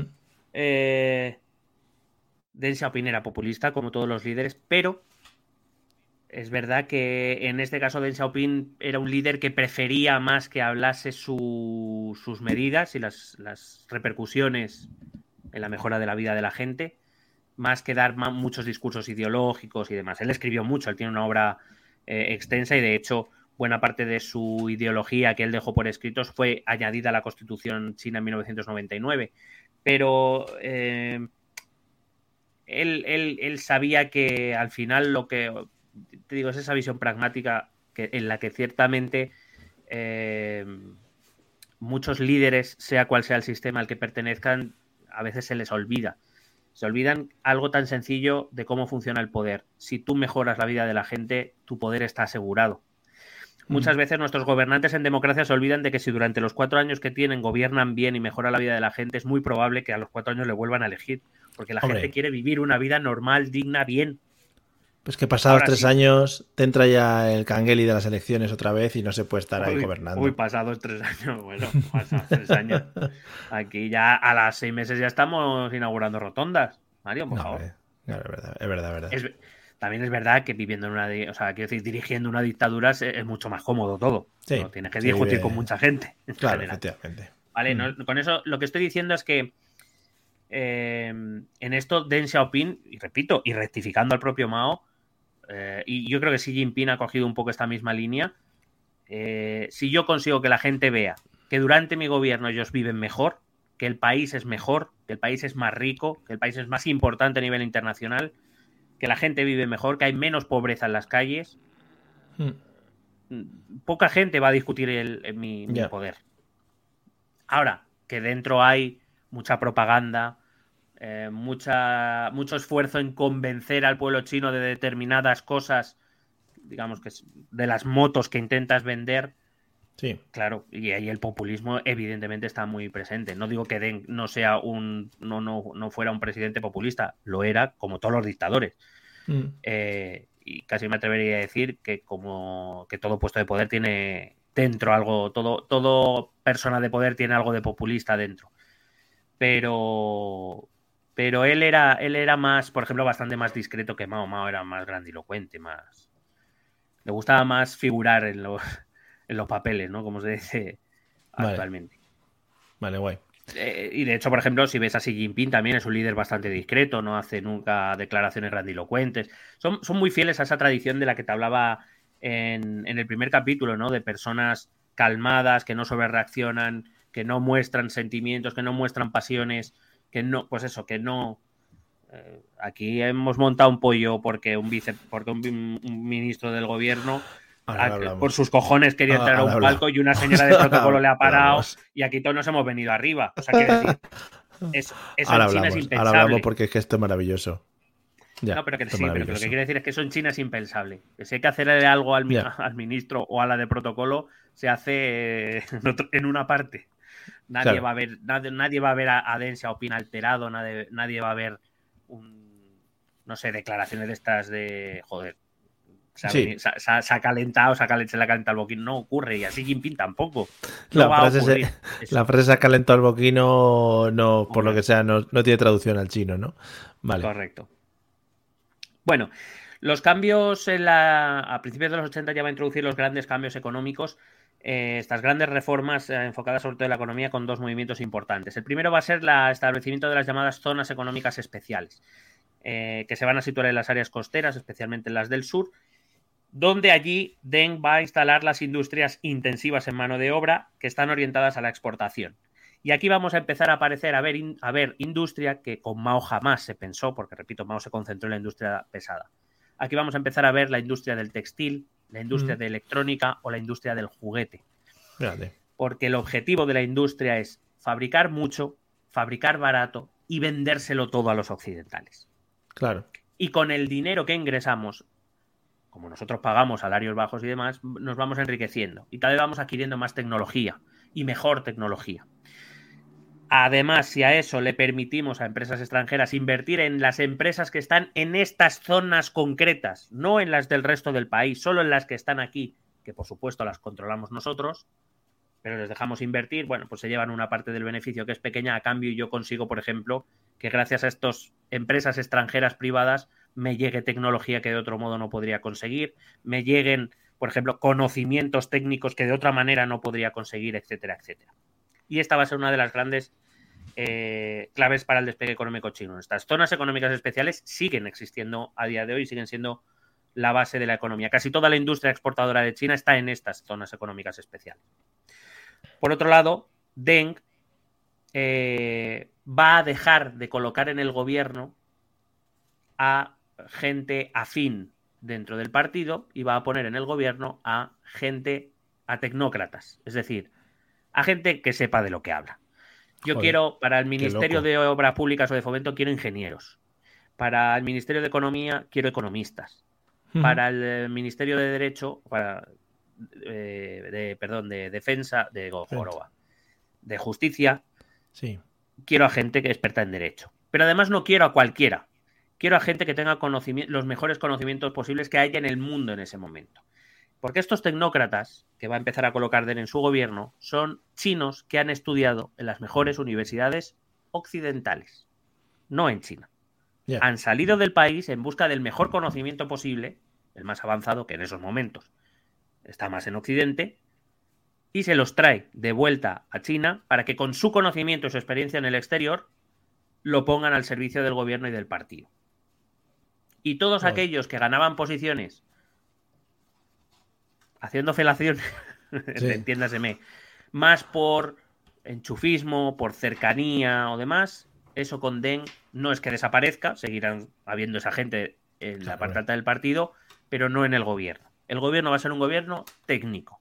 El gobierno va a ser un gobierno que prime el conocimiento para la mejora económica del país en vez de el, palmerismo o el trompeterismo. Si ahora de repente aquí en el gobierno de España se hiciese eso mismo, ¿cuántos aguantarían de los que se encuentran actualmente en el gobierno? O, incluso de los que están en el Congreso. Creo que el ministro de Presidencia que intentó subir a un palco, creo que no estaría, por ejemplo. que es mi tema preferido esta semana. Bueno, a, ver si me entiendes. Yo, yo no, no, considero estrictamente obligatorio que el ministro de un ramo tenga que ser un profesional de ese ramo. Entre otras cosas, porque el ministro tampoco decide tanto. Ya. decir, y aparte, el ministerio ya cuenta con técnicos y gente experta.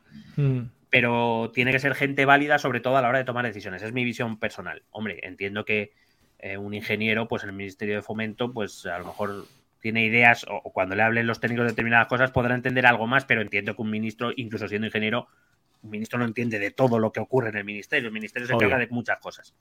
Dicho esto, sobre todo tienen que ser gente que se sepa rodear de, gente que sepa, que sepa escuchar a quien tiene que escuchar y que sepa tomar decisiones, que tenga el coraje de tomar decisiones. Yo creo que eso, desde mi punto de vista humilde, debe ser la, lo principal en un ministro. No, prefiero a alguien que sepa a quién tiene que escuchar, que se deja aconsejar y que tome decisiones, a un ingeniero que luego no pues sea un paraete y no sepa tomar decisiones determinadas o no sepa salir de determinadas posiciones. Dicho esto, no tengo nada en contra con que un ingeniero sea ministro de fomento, que un médico sea ministro de sanidad, no tengo ningún inconveniente con eso.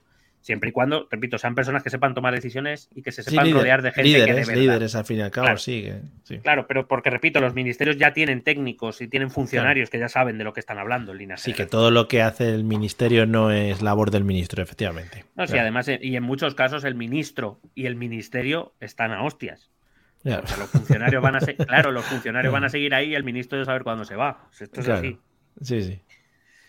Bueno, todo esto realizado en los primeros años del gobierno de, Deng Xiaoping, repito, en, muchos casos siguen vigentes en la actualidad, algunas tal y como Deng las dejó, otras modificadas, evidentemente con el paso del tiempo y por nuevo, el mm. nuevo liderazgo de Xi Jinping. Em, pero digamos que esto es lo que moldea lo que a día de hoy se conoce como la doctrina del socialismo con características chinas. Es decir, alejándose un poco de la idea de ese socialismo soviético que era el que marcaba un poco el rumbo de lo que el socialismo supuestamente debía ser. Es decir, el socialismo con características chinas se resume en, primero, es un socialismo de mercado, eh, o mejor dicho, una economía de mercado socialista. Es decir, una economía que se alejaba de la planificación centralizada soviética, que prohibía toda actividad privada y que no participaba de, la, economía internacional capitalista, eh, con un dominio claro de la propiedad estatal. Es decir, el Estado va a participar de esa economía capitalista, pero lo va a hacer el Estado, no va a haber iniciativas privadas, salvo aquellas que el Estado permita, siempre en unas pequeñas cantidades y siempre que proporcionen beneficio al país. Eh, y que permitirá de forma limitada y controlada la actividad privada eh, y el beneficio del país. Pero todo siempre va a estar detrás el Estado. Segundo, el rechazo a una sociedad socialista y pobre. Porque una de las cosas que Den más crítico de la Unión Soviética era que eh, la Unión Soviética em, se, ufanaba de ser eh, la sociedad comunista perfecta, pero que era una sociedad llena de pobres. Ya. Que por qué para ser socialista había que ser pobre. Mm. Que es la lucha que tenemos ahora cuando vemos a, un, alguien de izquierda con un iPhone y la gente le dice que incoherente. No, es que Deng Xiaoping le diría ya, pero es que ser socialista no significa ser pobre. Si el sistema socialista funciona, hay más riqueza para repartir entre todos.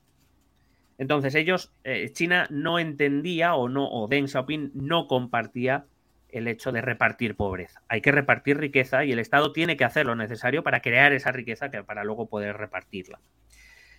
Em, el socialismo chino es profundamente, eso sí, es nacionalista.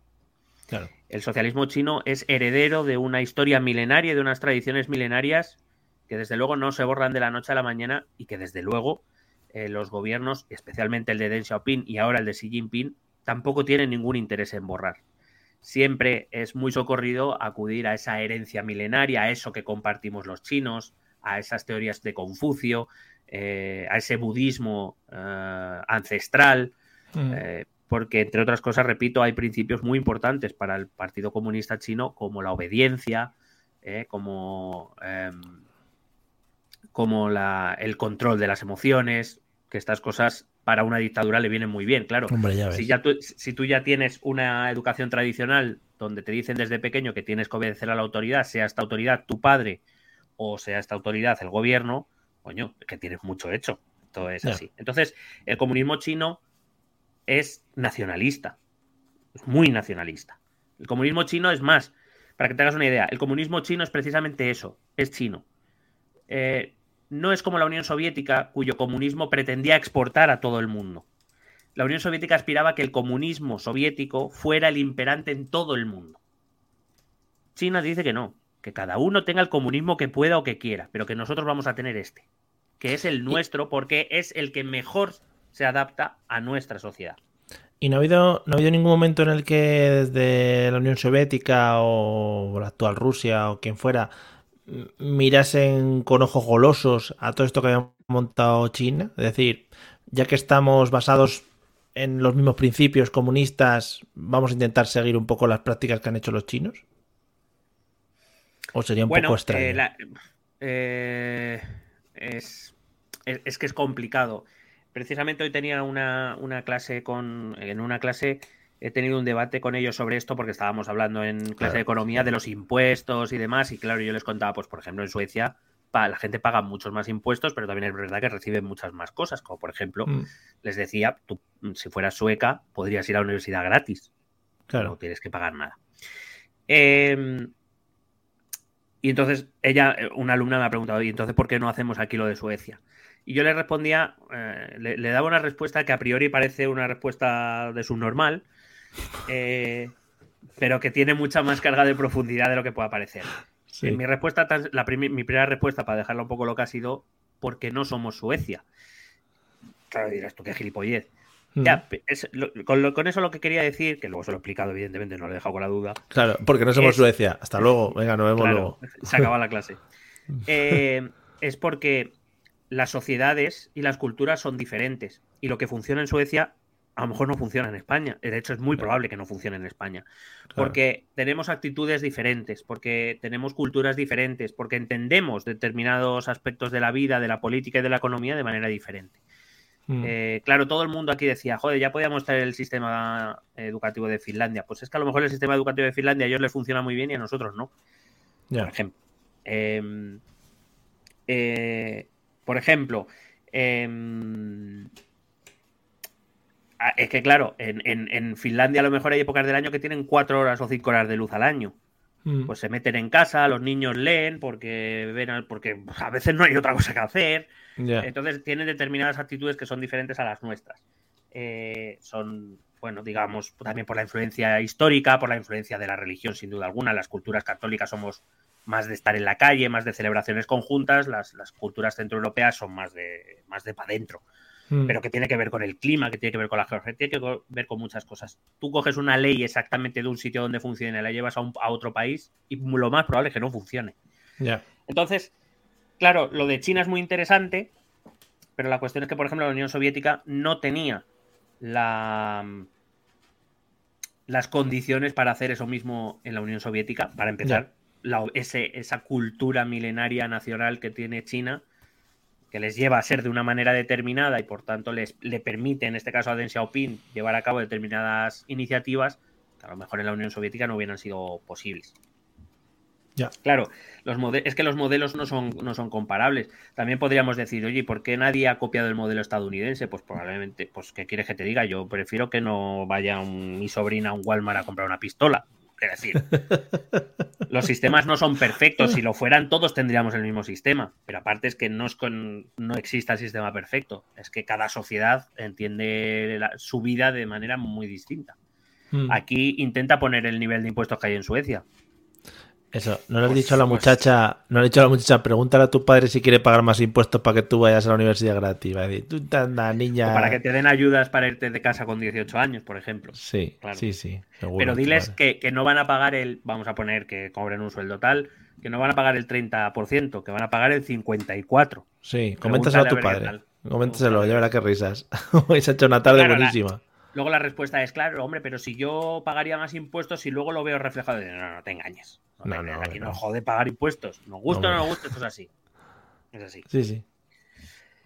Bueno, eh, como te decía antes también, el socialismo chino se adhiere a la, ciencia y a la tecnología como medio para mejorar el bien común. Ellos, fíjate, son, son cientifistas a tope. Ellos no creen en verdades ah, mesiánicas.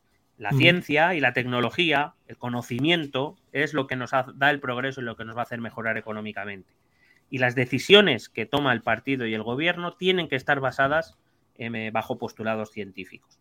Y no es extraño, por ejemplo, y esto por ejemplo lo digo porque he leído un artículo de TikTok de lo que te hablaba antes, no es extraño que aquí un niño en Europa o en Occidente, tú le preguntas con 12 años si quiere ser influencer.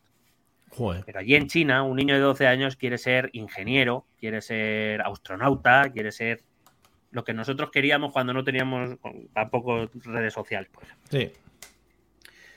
Eh, porque desde muy pequeño se les inculca que si tú quieres ser útil a tu sociedad, a tu país y, a, ti al partido, tienes que poder aportar desde el conocimiento. El conocimiento es algo muy valioso en la cultura china. Y además, para conseguir el éxito de sus objetivos, el socialismo con características chinas de Mao, perdón, de Deng Xiaoping, debía seguir la guía de los tres noes.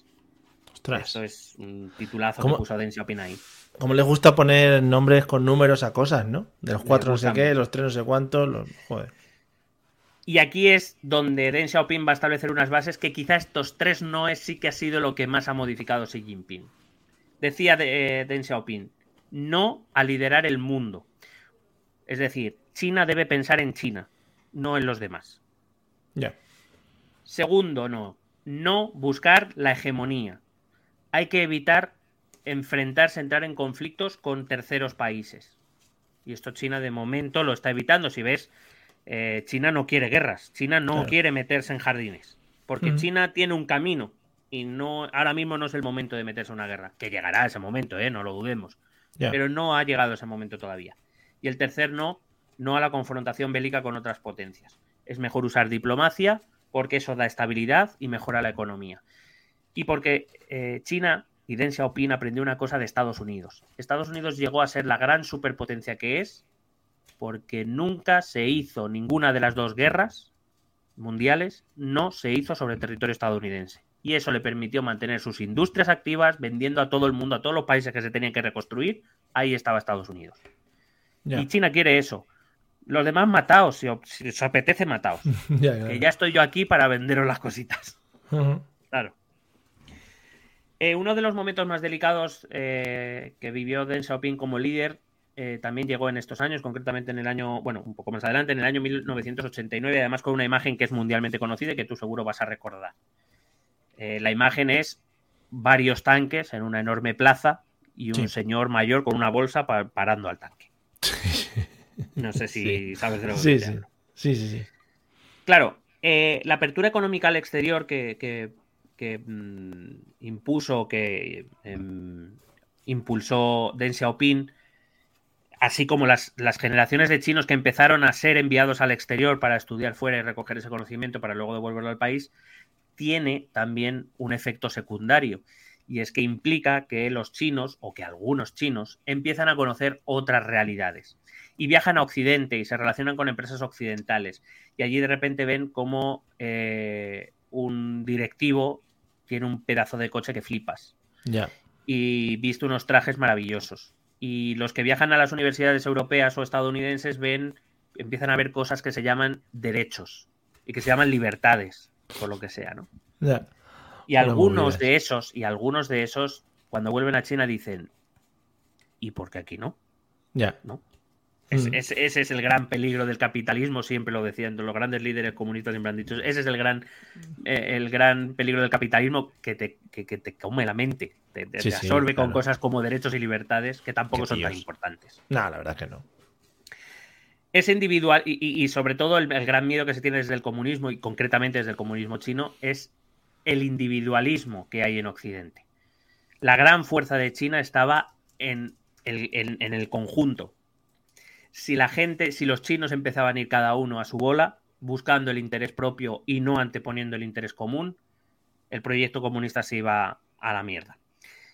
Entonces, el 15 de abril de 1989, uno de los grandes líderes de esta facción que empezaba a pedir más libertades y más derechos, se llamaba Hu Baoyang, va a morir. No por nada, o sea, murió de un ataque cardíaco oficialmente, pero en- no, no, no saltó por eso. Sin embargo, su muerte sí que hizo eh, que se despertara una parte especialmente de, la, de los intelectuales y de la clase universitaria china, que empezó a reunirse y a exigir más libertades y más derechos al gobierno chino en una plaza bastante grande que hay en Beijing, que todo el mundo conoce porque todo el mundo la nombra, que es la plaza de Tiananmen.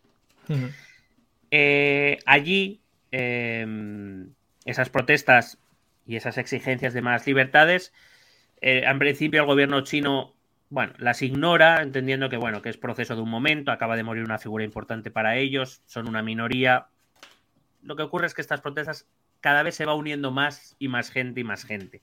Con el paso de los días, se empiezan a reunir todos los días en la plaza de Tiananmen y cada vez más gente, cada día más gente Hasta que llega un momento en que el número de concentrados es tal que Deng Xiaoping decreta la ley marcial y saca al ejército a las calles porque ya se ha acabado la tontería. Eh, aquel enfrentamiento, bueno, enfrentamiento, aquella masacre que el ejército chino hizo en la plaza de Tiananmen, se calcula, y porque tampoco se sabe ni se podrá saber jamás a ciencia cierta, eh, algunos hablan de cientos de muertos, pero hay otras fuentes que hablan de más de mil e incluso más de dos mil muertos. La realidad es que todo el mundo conoce el vídeo y la fotografía del señor mayor delante del tanque y el tanque intentando sortearle. Hmm. Eh, pero poca gente o pocas veces he visto yo eh, la foto donde se ve la plaza de Tiananmen repleta de cadáveres en las calles. Y se puede ver, ¿eh? Si se busca, se puede ver.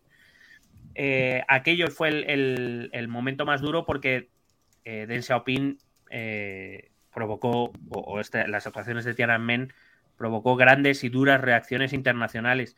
Recuerdo que hasta ese momento te he comentado antes que Deng Xiaoping incluso desde Occidente era visto como un líder, bueno, era comunista, sí, pero bien aceptado, con el que se podían mantener relaciones. La masacre de Tiananmen va a cambiar muchas visiones, o mejor dicho, va a abrir los ojos sobre lo que realmente el régimen chino sigue siendo de puertas hacia adentro. Eh, y durante un tiempo China volvió a ser aislada. Además, acuérdate, 1989 es el año de la caída del muro. Eh, dos años después que la Unión Soviética, es decir, el mundo comunista se empieza a desmoronar en Occidente. Eh, China se empieza a quedar sola, bueno, sola, quedan países comunistas como Cuba, como Corea del Norte, como Vietnam, que no son países relevantes a nivel internacional. Con lo cual, Deng Xiaoping se ve criticado desde el exterior y además se empieza a quedar sin el gran país comunista que en muchos casos mm, recibía la URSS por, por China. Es mm. decir, el atacar al comunismo era atacar a la URSS. Em, también te digo que Deng Xiaoping tampoco debió perder mucho sueño con aquello, ¿eh? en líneas generales. Vale. Curiosamente, ese mismo año, 1989, Deng Xiaoping decidió abandonar sus puestos en el gobierno chino y en el partido porque ya estaba con un delicado estado de salud. Hay que recordar que en 1989 Deng Xiaoping ya tiene 85 eh, años. Ya. va teniendo una edad. De hecho, eh, se le va a quedar una parte del cuerpo paralizada por un ictus. Bueno, ya el hombre. un poquito así, arrastrado. Mira, Biden, ¿eh? que aguanta. Claro, claro. Eh, bueno, o no. Ya veremos si aguanta claro,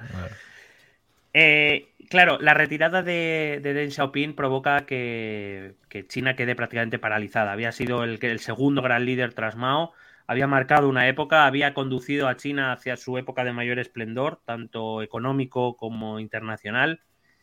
Eh, y mucha gente en China empezó a temer una nueva lucha de poder. Es verdad que Deng Xiaoping se retiró, pero no había muerto todavía y siguió siendo una figura relevante hasta que muere en 1997.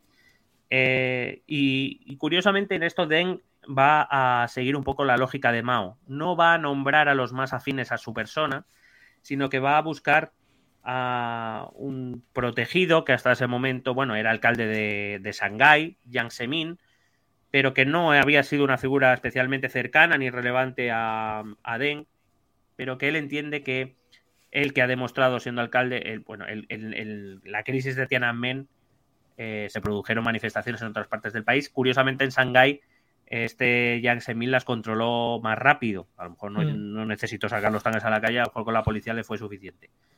Eh, y digamos eso, esa capacidad de organización y de gestión, que siempre era muy apreciada por Deng, es lo que le va a valer traérselo a Beijing y decirle, bueno, yo me retiro porque no puedo más con mi vida, probablemente. Sí, le dijo eh, Te, vas, te vas a quedar tú, tú aquí. Eh, aún así, como digo, en 1992, claro, Jiang Zemin no era Deng Xiaoping. Y por, mucha, por mucho que Deng Xiaoping lo hubiera elegido, no era una figura ni con la misma autoridad moral, ni con el mismo nivel de reconocimiento y de obediencia que había tenido Deng Xiaoping. De hecho, le va a obligar, eh, Jiang Zemin le va a obligar a Deng Xiaoping con 98, con 88 años, perdón, a salir de su retiro y acompañarle en una, en una, especie de, ruta por las zonas sur del país para, animar otra vez al impulso económico y a recordar qué es lo que Deng había puesto en marcha para seguir trabajando por ello. Eh, es verdad que los eventos de Tiananmen em, cambiaron un poco la, historia de Deng. Yo, yo y algunos historiadores piensan que ese retiro, además de por sus problemas de salud y por su edad ya muy avanzada, Tiananmen cree que, se cree que, le, que, le, que le pasó bastante factura. Voy a ir acabando otra de las grandes, con otra de las grandes aportaciones de Deng en política, que fue la introducción de la doctrina un país, dos sistemas. Ahí tienes otra vez más números. Sí, sí, es verdad. Un país, dos sistemas. ¿Por qué? Porque Deng Xiaoping aunque no lo va a ejecutar porque él ya está retirado, pero sigue siendo una figura que está en la sombra y, muchas decisiones siguen pasando por Den, aunque él no, esté en primera fila o no de la cara todo el rato. Eh, pero tú piensas que eh, ya se sabía que para el año 1997 terminaba el contrato de concesión de Hong Kong a Reino Unido, que por tanto en ese año Hong Kong regresaría a disciplina china, y lo mismo pasaba con la isla de Macao en 1999 que era entonces era una colonia portuguesa que en 1999 regresó a manos chinas. Em, claro, en Hong Kong y en Macao, que tenían sistemas económicos, políticos, sociales, culturales y legales a la occidental, porque para eso habían estado bajo dominio de potencias occidentales, tenían mucho miedo de que de volver a, entre comillas a formar parte de la del sistema chino.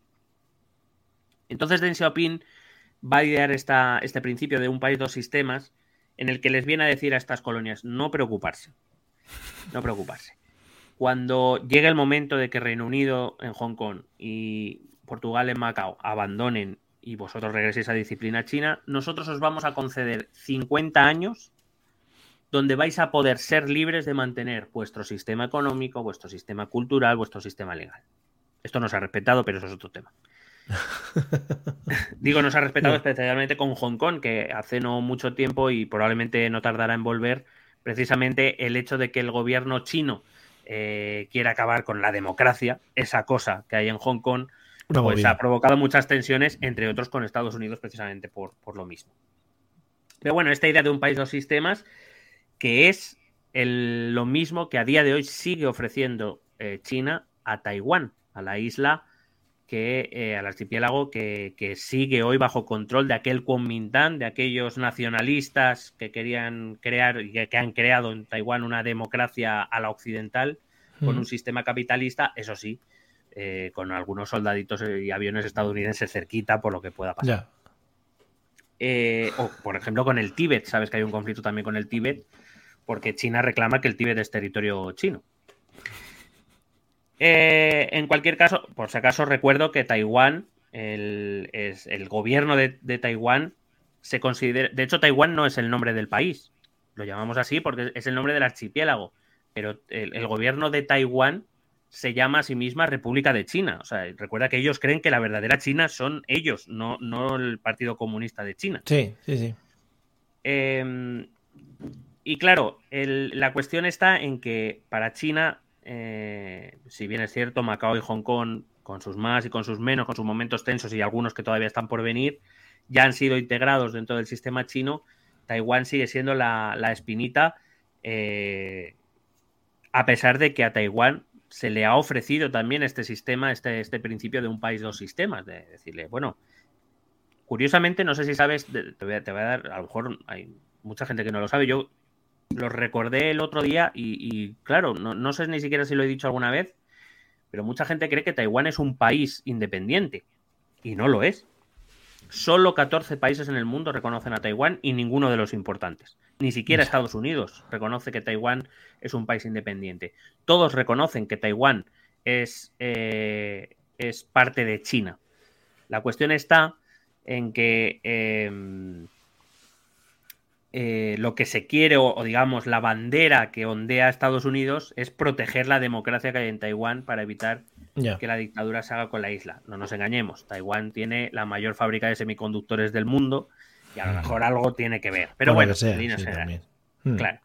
Eh, como te digo, es, es, difícil legalmente, todos, excepto 14 países, reconocen Taiwán como parte territorial de China.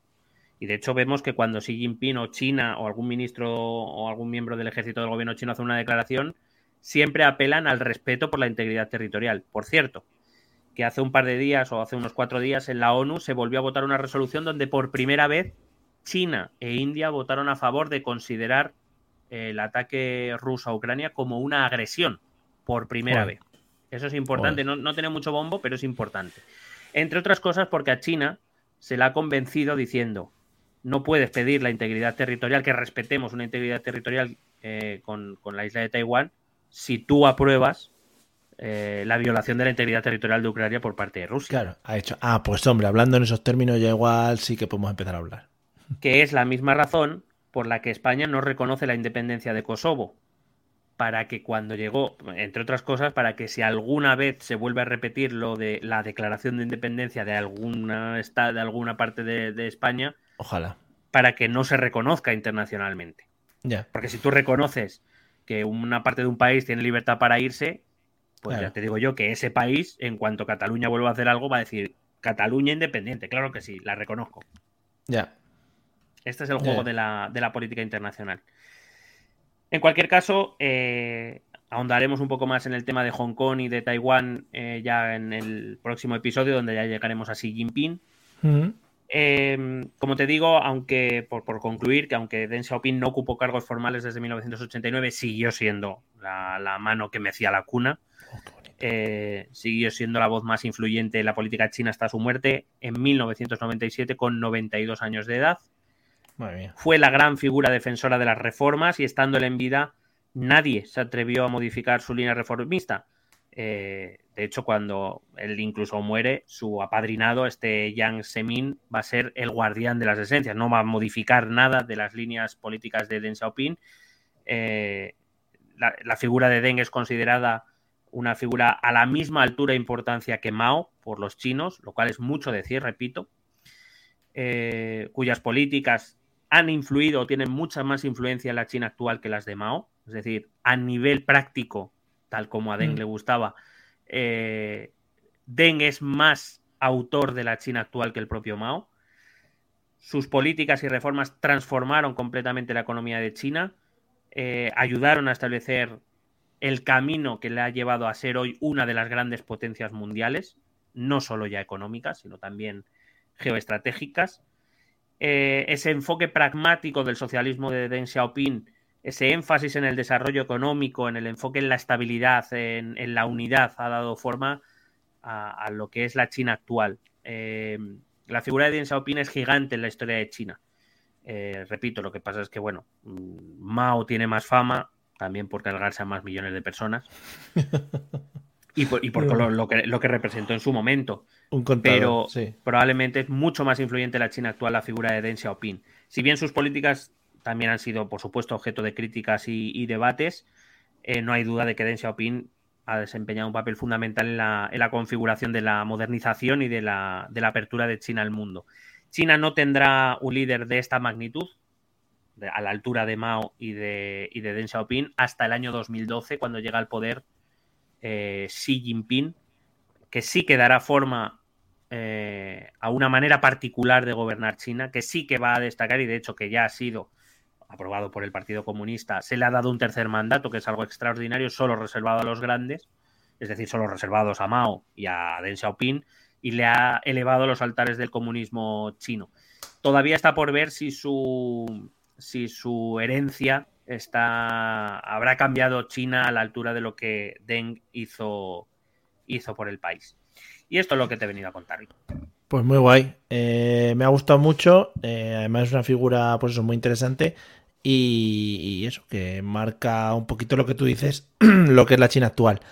Entonces, ¿qué nos quedaría por delante? El Xi Jinping. Nos queda ya llegar a la época actual, llegar a Xi Jinping y a ver la situación de China y en todo caso, si, si diera tiempo en el mismo capítulo, pues en ese y si no, como mucho más, eh, el de Xi Jinping, y otro donde explicamos un poco más interioridades de la China actual que quizás no se saben tanto. Si puedo, lo intentaré meter en, el mismo capítulo y si no, pues serán dos más.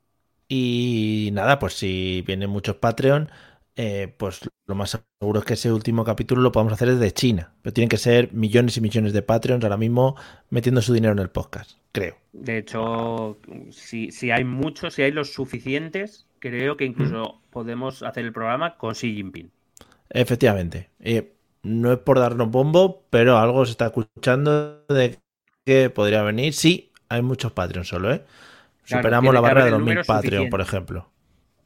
Claro, efectivamente. Bueno, es verdad, no digo ningún número. número suficiente. Número que nunca se sabe, claro. Así te permite ya un poco decir, no, número no ha dicen los chinos. Efectivamente. Bueno, pues nada, eh, queda ahí lanzado ese reto para toda la gente que nos escucha eh, y seguiremos hablando de la historia china. Vamos a ver los métodos de contacto porque hay que hablar largo y tendido del Bolaños Gate. Creo que es importante. Vamos allá. Escucha nuestros métodos de contacto. Puedes escribirnos un correo electrónico a la dirección esto también es política@gmail.com. Si lo prefieres, puedes buscarnos por Facebook o Twitter a través del nombre ETE Política. Nos encontrarás en YouTube, donde colgamos las grabaciones de todos los episodios. Y si necesitas un contacto más cercano, únete a nuestro canal de Telegram. Busca el enlace en nuestras redes sociales. Toda esta información y mucha más la puedes completar a través de nuestra página web www.estotambiénespolitica.com. Porque tú también formas parte de Esto también es política.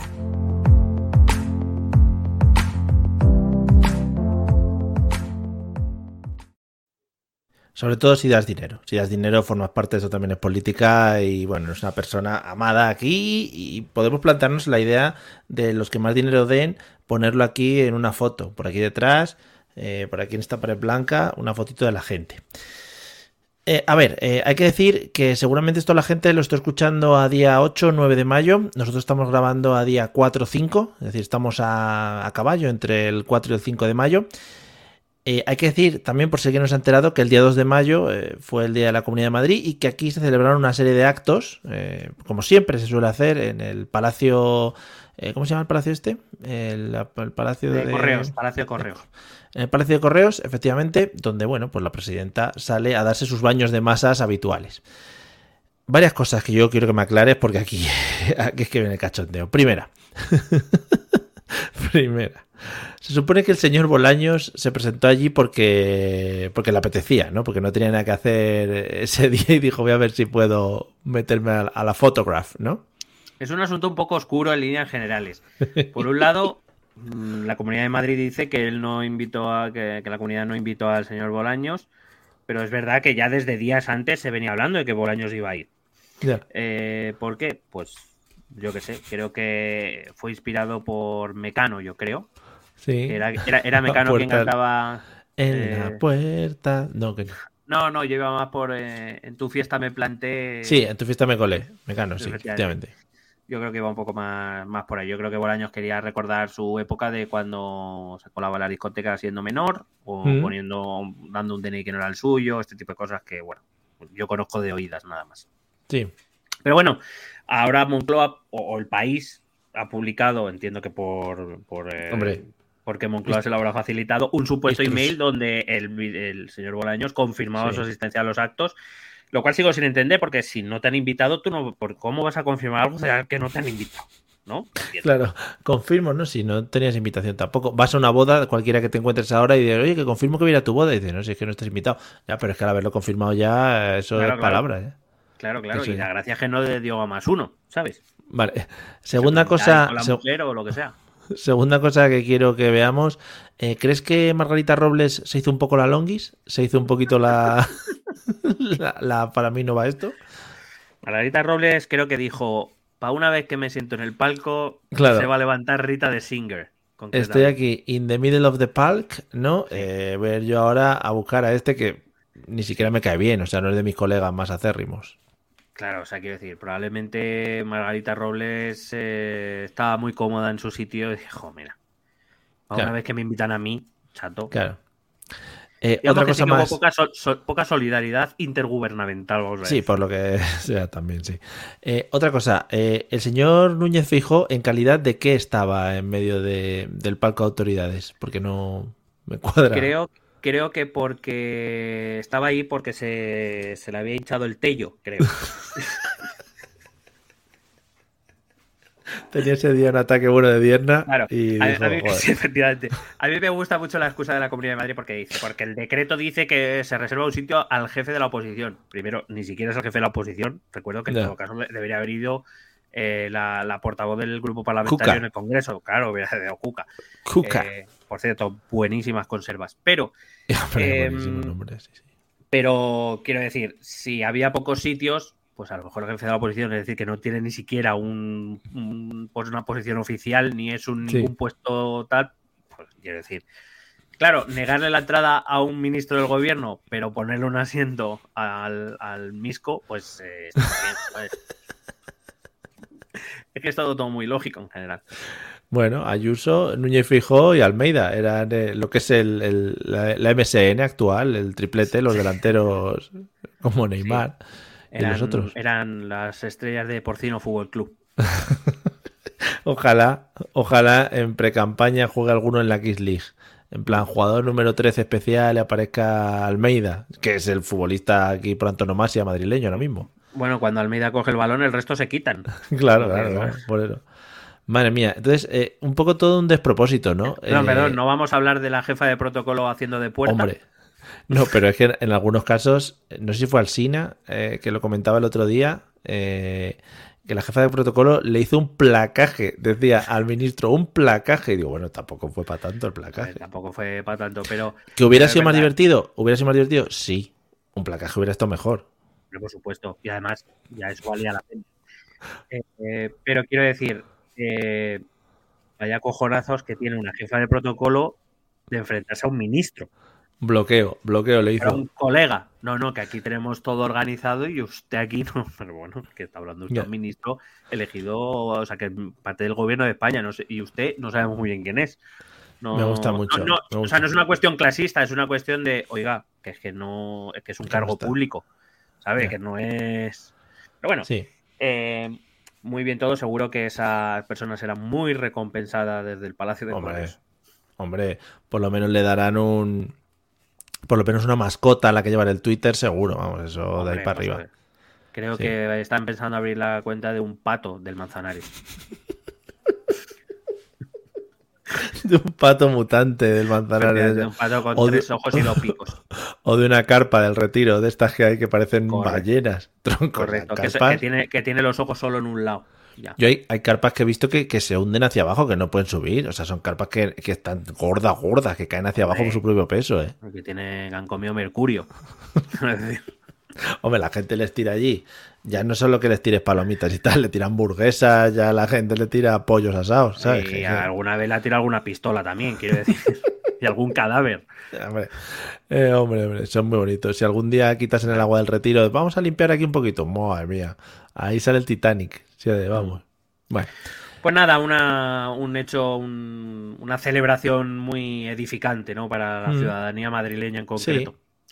Muy bien. Y bueno, todo lo de gobernar y eso, como siempre decimos, pues ya queda un poco, un poco aparte, ¿no? También tampoco. No, y además es que ten en cuenta que es que hay elecciones ahora. Si es que... Claro, es que para qué no vas a poner a gobernar. que... claro, si no lo he hecho en tres años, que me voy a poner ahora. Sí, que da igual. Pudiendo, pudiendo además ofrecer un combate de MMA, a lo mejor. es verdad, sí es verdad. Si es que los debates políticos deberían ser así ya de esta manera. O sea, deberían ser ya a torta yo, limpia. Yo estoy deseando ver el debate de los candidatos a la Comunidad de Madrid. Básicamente para ver si Isabel ya se sube con guantes. no, pero es que. O sea, que Isabel, vamos, se, va a mear en todos ellos. Es que va a ser un poco bueno. Y yo creo que Isabel, yo creo que eh, a Isabel le van a preguntar, a Isabel le van a hacer referencias, Isabel va a hablar de su película y es, que, además, es que le va a ignorar. Eso te iba a decir. Es que, eso te iba a decir. El otro día, ¿dónde estuvo? En la cadena Ser, ¿no? Eh, mm. Estuvo con Francino, puede ser que estuviera hablando. Bueno, no, me acuerdo. Eh, no lo sé, con alguno. Una de las dos. Ah, sí, con Ángels, con Ángels, con Ángels, eso es. Eh, no, no te A ver, entiendo que vas a decir que sí y un sí rotundo. ¿No te da la sensación de que esa señora nunca responde a lo que le preguntan? Sino que eh, siempre dice, sí, porque es como el chiste de los vikingos que siempre hemos contado nosotros. En plan, eh, no, eh, le preguntan, yo que sé, a ver, sus políticas de sanidad, no sé qué. Sí, sí, mis políticas de sanidad, pero el presidente del gobierno hace no sé qué, no sé cuántos. no, señora, sus políticas económicas, sí, hombre, mis políticas económicas, pero el presidente del gobierno hace no sé qué, no sé cuántos. dice, pero señora, ¿qué me está contestando? No seré yo el mayor defensor de Isabel Díaz Ayuso, por supuesto, estando de acuerdo contigo. Eh, es que no sé quién responde a las preguntas en general en este país. Quiero decir, en la rueda de prensa hoy de la portavoz del gobierno, después del Consejo de Ministros, se le ha preguntado a la portavoz del gobierno por, el tema de que se iban a subir los tipos de interés otra vez y que había planteado y ha acabado diciendo que el gobierno de la comunidad es provocador y el PP es un antisistema. Bueno, pues oiga, enhorabuena muchísimas gracias. ¿Puede, puede responder algo que me interese? Gracias. Pero y ahí ya no lo sé, porque claro, y, mm, toda la rueda de prensa no se ve y hay partes que se cortan porque también no interesa y tal. Pero ¿qué parte de culpa tienen los, los, los periodistas? O sea, a mí me responde, le digo, pero señora, que, pero, claramente, ¿qué me está contando? ¿Pero qué me está contando? Si le estoy preguntando por el BCE y los tipos de interés, ¿qué me está usted contando? Ya, lo que pasa es que entre que es verdad que el periodismo, bueno, esto sería un debate interesante y además me gustaría tener con Pablo Iglesias. Eh, Digo, joder. Es, es verdad que, que, la crisis eh, afectó mucho a los medios de comunicación y los medios de comunicación ahora tratan de sobrevivir y en cierta manera, yo lo siento mucho, pero a mí me parece que la inmensa mayoría, si no todos, en mayor o menor medida son más voceros de determinados partidos o grupos políticos mm. más que periodistas de todo. Bueno, también te digo que a lo mejor ir día tras día a la rueda de prensa de la, de la portavoz del gobierno de Pedro Sánchez o de, Isabel Díaz Ayuso o de quien toque en ese momento también tiene que ser frustrante cuando haces siete preguntas y no te contestan a ninguna, pues ya lo está... A mí lo que me sorprende es que ningún periodista diga le iba a hacer una pregunta, pero casi deme usted la respuesta que a usted le apetezca dar y ya pongo yo la pregunta después, porque así por lo menos parece coherente todo, ¿no? Nuestra conversación. O que le pregunte cosas, que diga así, una pregunta ahí en la primera fila y haga y así le pregunta así como si no se entendiese. Y va a preguntar, sí, sí, pero el jefe de la oposición o el del gobierno. Claro. En fin, todo muy precioso. Bueno, sí. edificante. Pues nada, no. Todo edificante. Dan unas ganas de ir a votar. Nos quedamos con eso, animando como siempre a la gente que vaya a votar, que mire si está en el censo y todas esas cosas. Y si alguien eh, conoce al candidato socialista a la Comunidad de Madrid, que me avise. Gracias. que tiene unas movidas. Es que el pobre muchacho. Hoy he oído que le llamaban. Eh, se llama Juan Lobato, pero he oído que le llamaban Juan Lobezno. Digo, es que no. sí que no. Es que. Madre mía, Juan Lobezno. Bueno, pues nada. no tiene carisma. Oye, si Juanito quiere venir aquí al podcast a hablarnos de su programa político, nosotros le abrimos las puertas somos, bueno, eh, no nos vamos a meter mucho con él y nos echamos unas risas, por lo menos. Si ya ganar sabemos que no va a ganar, pues ya está, hombre. Para enterrar su carrera política en esto, pues adelante. Quiero decir que de los, de los vídeos de campaña que he visto, el suyo me parece de lo más decente. ¿eh? eh quiero decir, como vídeo de campaña.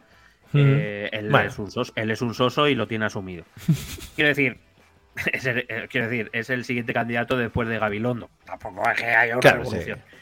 Pero claro, viendo después el vídeo de ganas, sin ganas, pues eh, que ya que cualquier cosa pase buena. Bailar, qué bonito. Bueno, pues nada, amigos, eh, todos estos vídeos están en YouTube, los podéis consumir si queréis y disfrutar una buenísima tarde. Podéis pues consumir.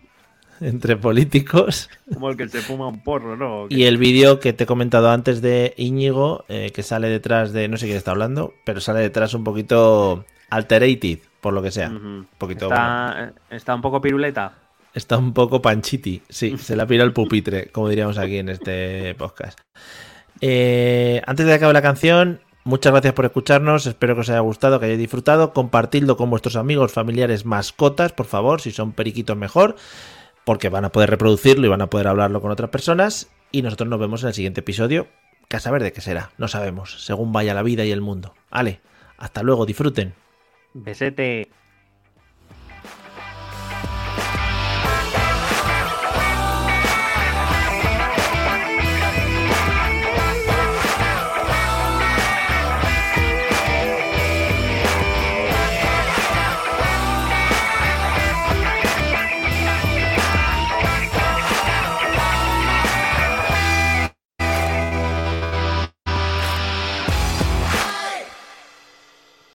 Lucky Land Casino asking people what's the weirdest place you've gotten lucky? Lucky? In line at the deli, I guess? Aha, in my dentist's office.